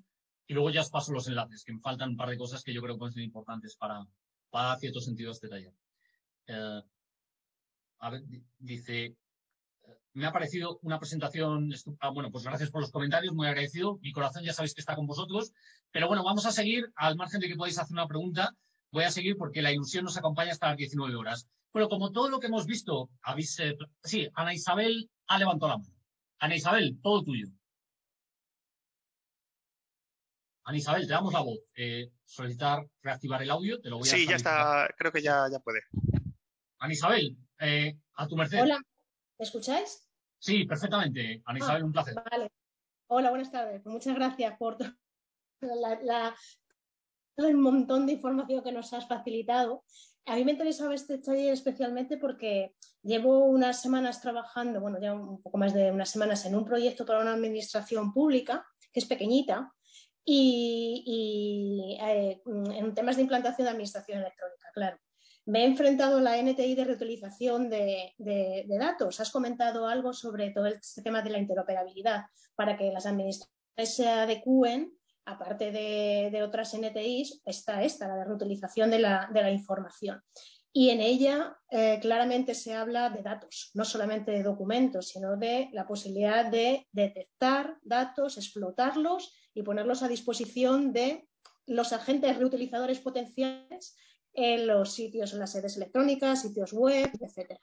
Claro, se plantea hasta dónde llega una administración, que estamos hablando todo este tiempo, creo que más de empresas, ¿no? Que de que administraciones públicas que no van a, no van obtener un beneficio, no deberían obtener un beneficio, sino simplemente lo tienen que hacer, poner a disposición de los ciudadanos y los agentes posibles reutilizadores, que sí que pueden ser empresas, porque pues, los datos se pueden reutilizar para uso comercial, eh, pero es una inversión por su parte, esto es un coste. Eh, ¿Qué soluciones o qué enfoque les podemos dar a estas organizaciones, a estas instituciones públicas pequeñitas? Porque no estamos hablando de una agencia tributaria, ni estamos hablando de un ministerio, estamos hablando pues, de una administración local o, una consejería, etcétera. Eh, para, para, poner a disposición de, de, los ciudadanos y de empresas sus datos. Que... Bien, uh, sí, gracias, gracias por el comentario. Sí. Requieren una trabajar en esto. Vale, silencio. Sí, bueno, encantado, te, agradezco el comentario y gracias por la, por la pregunta. Vamos a ver, eh, la pregunta conlleva una respuesta bastante profunda, pero efectivamente lo que hay que ver es dentro de lo que van a ser las ayudas del Plan Digital 2025, cómo se van a configurar determinadas ayudas europeas, cómo a través de la FEM, de la Federación Española de, de, de, de entidades de, municipios y provincias, se pueden detallar o cuál es el agente que podría detallar determinadas soluciones de incorporar en las entidades locales la posibilidad de financiar, la posibilidad de financiar determinados proyectos relacionados con los datos para no solo mejorar lo que es la administración local desde el punto de vista de eficiencia, así como uh -huh. qué tipo de datos podrían ser reutilizables para que otras empresas de, una, de un entorno local se puedan beneficiados. Por ejemplo, imagínate que un ayuntamiento de la Sierra de la Comunidad de Madrid eh, no tiene eh, un presupuesto muy definido para poder activar determinados datos abiertos de cómo un senderista o como una persona que le gusta el turismo rural podría disfrutar de lo que es un entorno de la Comunidad de Madrid. Entonces, lo que se trata es que a lo mejor la entidad local, para favorecer lo que es un turismo activo, podría utilizar determinados proyectos de transformación digital para ofrecer datos o mapas interactivos que pueda facilitar a determinadas empresas que se acogen a determinadas ayudas europeas lo que es esa visualización de esa información para ayudar a esos clientes. Es decir, aquí lo que estamos hablando es que en este entorno hay, primero, un problema de capacidad de financiar este proyecto, Dos, uh -huh. hay que esperar algunas ayudas o subvenciones que pueda haber, que se puedan acoger las administraciones dentro de lo que es una propuesta de valor a la que se pueden acercar, por ejemplo, a las instituciones que regulan esto. Te pongo un ejemplo, región de Murcia a través del Instituto de Fomento. El Instituto de Fomento no solo da ayudas a emprendedores o a empresas, sino también que favorece lo que es la opción de determinadas tecnologías o en determinados proyectos a lo que pueden ser administraciones públicas determinadas con una provincia o una comunidad autónoma. Eso es una cuestión. Otra cuestión es, me la juego, es decir, voy a sacar un presupuesto para ello. Bueno, pues ahí lógicamente habría que ver cómo se puede llevar a cabo esa especie de partida presupuestaria de esa entidad local para hacer a través de una licitación, un concurso público, un perfil del contratante, lo que pueda ser ese licenciamiento para que determinadas empresas, una, tres, cinco, las que sea, pudiesen participar y que lógicamente hagan un mapa de calor o de visualización. ¿En qué concepto? El concepto de ciudad inteligente, Red.es, por ejemplo, sí ha favorecido esa cuestión a determinadas entidades locales. De hecho, el Ayuntamiento de Alcantarilla se ha regulado a determinadas ayudas de Red.es para mejorar la trazabilidad del dato o de los sensores acústicos sobre el ruido de la ciudad, el alumbrado o recoger determinada información para mejorar la eficiencia de lo que son determinados servicios públicos.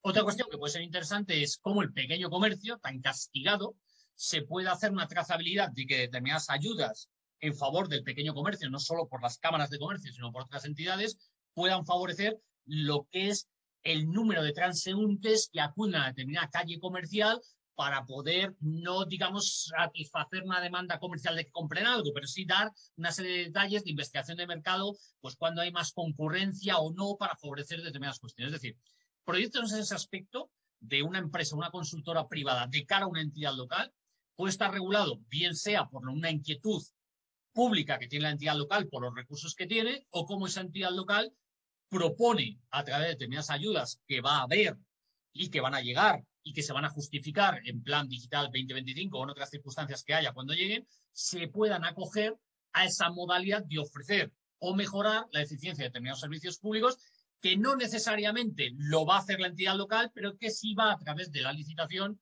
el perfil del contratante o otra figura jurídica que haya, abrir ese escenario para que lógicamente se presente una empresa y pueda llevar a cabo ese tipo de cuestión. Es lo que entiendo. Ahora bien, no como conclusión, lo que hay ahora mismo es lo que estamos viendo en pantalla desde un punto de vista público, que es lo que probablemente conoceréis vosotros, como es la reutilización de la información. La red aporta y los datos.gov.es, que es el subdominio donde podemos obtener esta información. Pero esta información, si no es de alguna manera actualizada, no sirve para nada. De hecho, hay una información, como puedan ser de otras fuentes, como Google Trends o muchas otras, que el recorrido es en tiempo real y que va muy por encima de aquel recorrido de datos que podemos administrar para poder llevar a cabo lo que es una estrategia de entidad local o de autonomía con respecto a este tipo de cuestión para mejorar determinados servicios públicos y que estarán, lógicamente, eh, ejecutados, justificados y, lógicamente, pues pueden entrar dentro de una estrategia. La Comunidad de Madrid, la Comunidad de Madrid, perdón, ya como sabéis, tiene, pues, su, eh, lógicamente, su departamento, su departamento, su eh, consejería de transformación digital. Otra cosa es que tenga el contenido dentro de su portal de transparencia, pero ya lo tiene. Es decir, hay que buscar fórmulas. Va por ahí el escenario. Desde el punto de vista técnico es, o nos buscamos, si me permitís el coloquialismo, las habichuelas, o, nos centramos en ello. Pero vamos, que va a haber posibilidad para justificar, va a haber. Muchas gracias. Nada, a ti, eh, un placer, encantado. Eh, Jorge, mira, también nos pregunta también Concha Vilariño eh, a través del botón de preguntas y respuestas. No sé si puedes acceder a él. Efectivamente. Eh, María Concepción dice muchas gracias, Jorge. Me ha gustado mucho tu presentación. Es muy interesante todo lo que has contado. Has centrado tu taller en el uso de datos para el diseño de estrategias comerciales. En mi caso, trabajo en servicios sociales de la Comunidad de Madrid y estoy interesado en saber cuáles son los mejores ejemplos de uso de Big Data para el diseño de políticas públicas. Pues fíjate, eh, pues fíjate, te agradezco, María Concepción Vilariño, Periáñez, tu, comentario y, también tu pregunta. Muy, importante para el ámbito eh, que ha comentado eh, vuestra compañera en el ámbito de Comunidad de Madrid. Como sabéis, la Comunidad de Madrid eh, ha desarrollado, vamos a poner comunidad.madrid, ha desarrollado un cambio brusco lo que es la postura de la visión de su portal. Venía del directorio madrid.org y ha cambiado a través de Drupal 7 lo que es la tecnología de acercamiento al ciudadano en la versión web y en otra serie de cuestiones. Cuando vuestra compañera nos habla de cómo la Comunidad de Madrid puede hacer un ejercicio de utilización de grandes cantidades de datos, lo primero es que la Comunidad de Madrid, como cualquier gobierno eh, autonómico, tiene una gran cantidad de datos que le proviene de distintas fuentes de información. Ahí la cuestión es, ¿cómo se busca la coherencia a través del instituto, eh, lo que era el ICM? Lo que era el ICM es el, lo que era el Instituto Tecnológico de Madrid, el ICM que está en la calle Embajadores. Pero bueno, es decir, cómo los hospitales, por ejemplo, en una estrategia de Big Data, eh, pueden hacer uso de una técnica de Big Data para conocer todo lo que le ocurre a los distintos colectivos, a determinados pacientes por edad, o incluso predecir lo que puede ocurrir en los próximos años. Es decir, ¿es aplicable el uso de una tecnología de Big Data, como ya Fujitsu se lo ha ofrecido en la Administración Pública de la Comunidad de Madrid, para conocer determinados eh, seguimientos, observaciones de determinados colectivos que tienen cierta anomalía o que están castigados por determinada enfermedad, hacer uso para luego tener una prescripción de esos datos? Sí, ya se hace. Por ejemplo, todo lo que es incidencia de empresas públicas relacionadas con uh, el AMT o lo que es el Metro de Madrid, se puede hacer un Big Data. No solo, ya no es necesario que haya un chico o chica que apunte lo que es el itinerario de los metros y demás. No, no hace falta eso ya. Sino simplemente hacer una especie de estrategia a través del Big Data por medio de lo que son las tarjetas que ahora mismo eh, desplegamos para pagar o para acceder a lo que es el metro y otra serie de cuestiones, ya se hace. Es decir, en materia de Big Data, como liderazgo, no está tanto en qué se puede hacer con esos datos, sino qué se quiere obtener. Y evidentemente en esa obtención se puede vender desde un punto de vista político e institucional que si usted o como administración resuelve determinadas incidencias relacionadas con un aspecto social, sanitario, político, cultural o lo que fuera, por determinar a través de una radiografía que eso se vende como una nota de prensa. Pues lógicamente sí, pero ya se hacen cuestiones ¿eh? en ese aspecto. Otra cosa es como la Comunidad de Madrid, desde su intranet eh, corporativa o de las eh, soluciones de eh, Nexus y otra serie de soluciones de gestión que emplea y utiliza, podría hacer un small data para mejorar determinados apartados de gestión entre distintos departamentos. Bueno, pues también no hay que recordar que la Comunidad de Madrid vive mucha gente y los que más capacidad económica en este caso pues es, es la Consejería de Salud, que tiene además presupuestos independientes para lo que es la gestión pública de lo que son sus centros eh, o decisiones relacionadas con el ámbito de la tecnología. Entonces, a la respuesta de nuestra compañera es, se puede hacer muchas cosas, de hecho ya hay algunas que se hacen, y sobre todo lo que faltaría es de cara al ciudadano, cómo toda esa medición de datos que se puede hacer en el entorno del Big Data, Small Data, recurre en una inversión eficiente para que el ciudadano sea persona jurídica o, o, persona jurídica o no jurídica pueda pues obtener una encuesta, en una encuesta de participación, pues una motivación para decir, los servicios públicos propuestos por esta comunidad, pues lógicamente están respondiendo. Pues ahí está un poco la clave en cómo saber colocarlo y sobre todo qué tipo de tecnología tienes detrás. Ya, yo ya sé que la Comunidad de Madrid, eh, esto es importante que sepáis, que ya como está en el entorno de Microsoft, en esa interpretación del dato se pueden utilizar tecnologías como Power BI, que nos permite desde un punto de vista de, tecnología empresarial poder llegar a este tipo de cuestión para monitorizar ese tipo de actividad dentro de lo que es este concepto. Eh, me he extendido, no he conseguido de alguna manera poner un ejemplo tan, tan concreto porque efectivamente yo no pertenezco a la Comunidad de Madrid, otra cosa es que esté en comunicación con ellos, pero eh, he intentado responder a, a, la figura de nuestra compañera. No sé si lo he conseguido y si está satisfecha con, con la respuesta. Más preguntas. 18 y 54. No hay que perder la, la, verticalidad. Más cuestiones. Más valientes. Hay un mensaje nuevo por aquí. Ah, vale, perfecto. Bien, voy dejando enlace para que, por cierto, ¿cómo guardáis el chat? Fundamental. Aquellos que tenéis ordenador de sobremesa o portátil, eh, cuando abrís el chat, eh, tenéis una opción en Zoom donde pone participantes, eh, preguntas y respuestas y el chat. Bueno, pues el chat se guarda. Y de hecho lo vais a guardar. Y si no, la figura de Víctor o Julio o la mía misma, pues guardaremos el chat. Pero ¿cómo se guarda? Pues cuando abrís el chat, es decir, cuando abrís el chat, justo a la derecha dice enviar a todos los panelistas y luego aparecen tres puntos suspensivos. Ahí en tres puntos suspensivos, yo no lo puedo guardar porque estoy como panelista, pero en teoría a lo mejor vosotros sí podéis guardar. Repito que aquellos que tenéis el chat habilitado, cuando le deis al chat tenéis tres puntos suspensivos en el margen inferior de la derecha y en esos tres puntos suspensivos aparecerá una opción que dice guardar el chat. Lo digo porque cuando acabemos la sesión, esa información la tenéis como retorno si la queréis almacenar. Yo, como ya sabéis que soy una persona nerviosa y que puedo hacer tres o cuatro cosas a la vez mientras hablo, que me gusta, voy a considerar. Ah, hay otra pregunta de María Serrano Rubio. Dice: Muchas gracias por esta presentación. Ha sido muy interesante y imprescindible conocerla.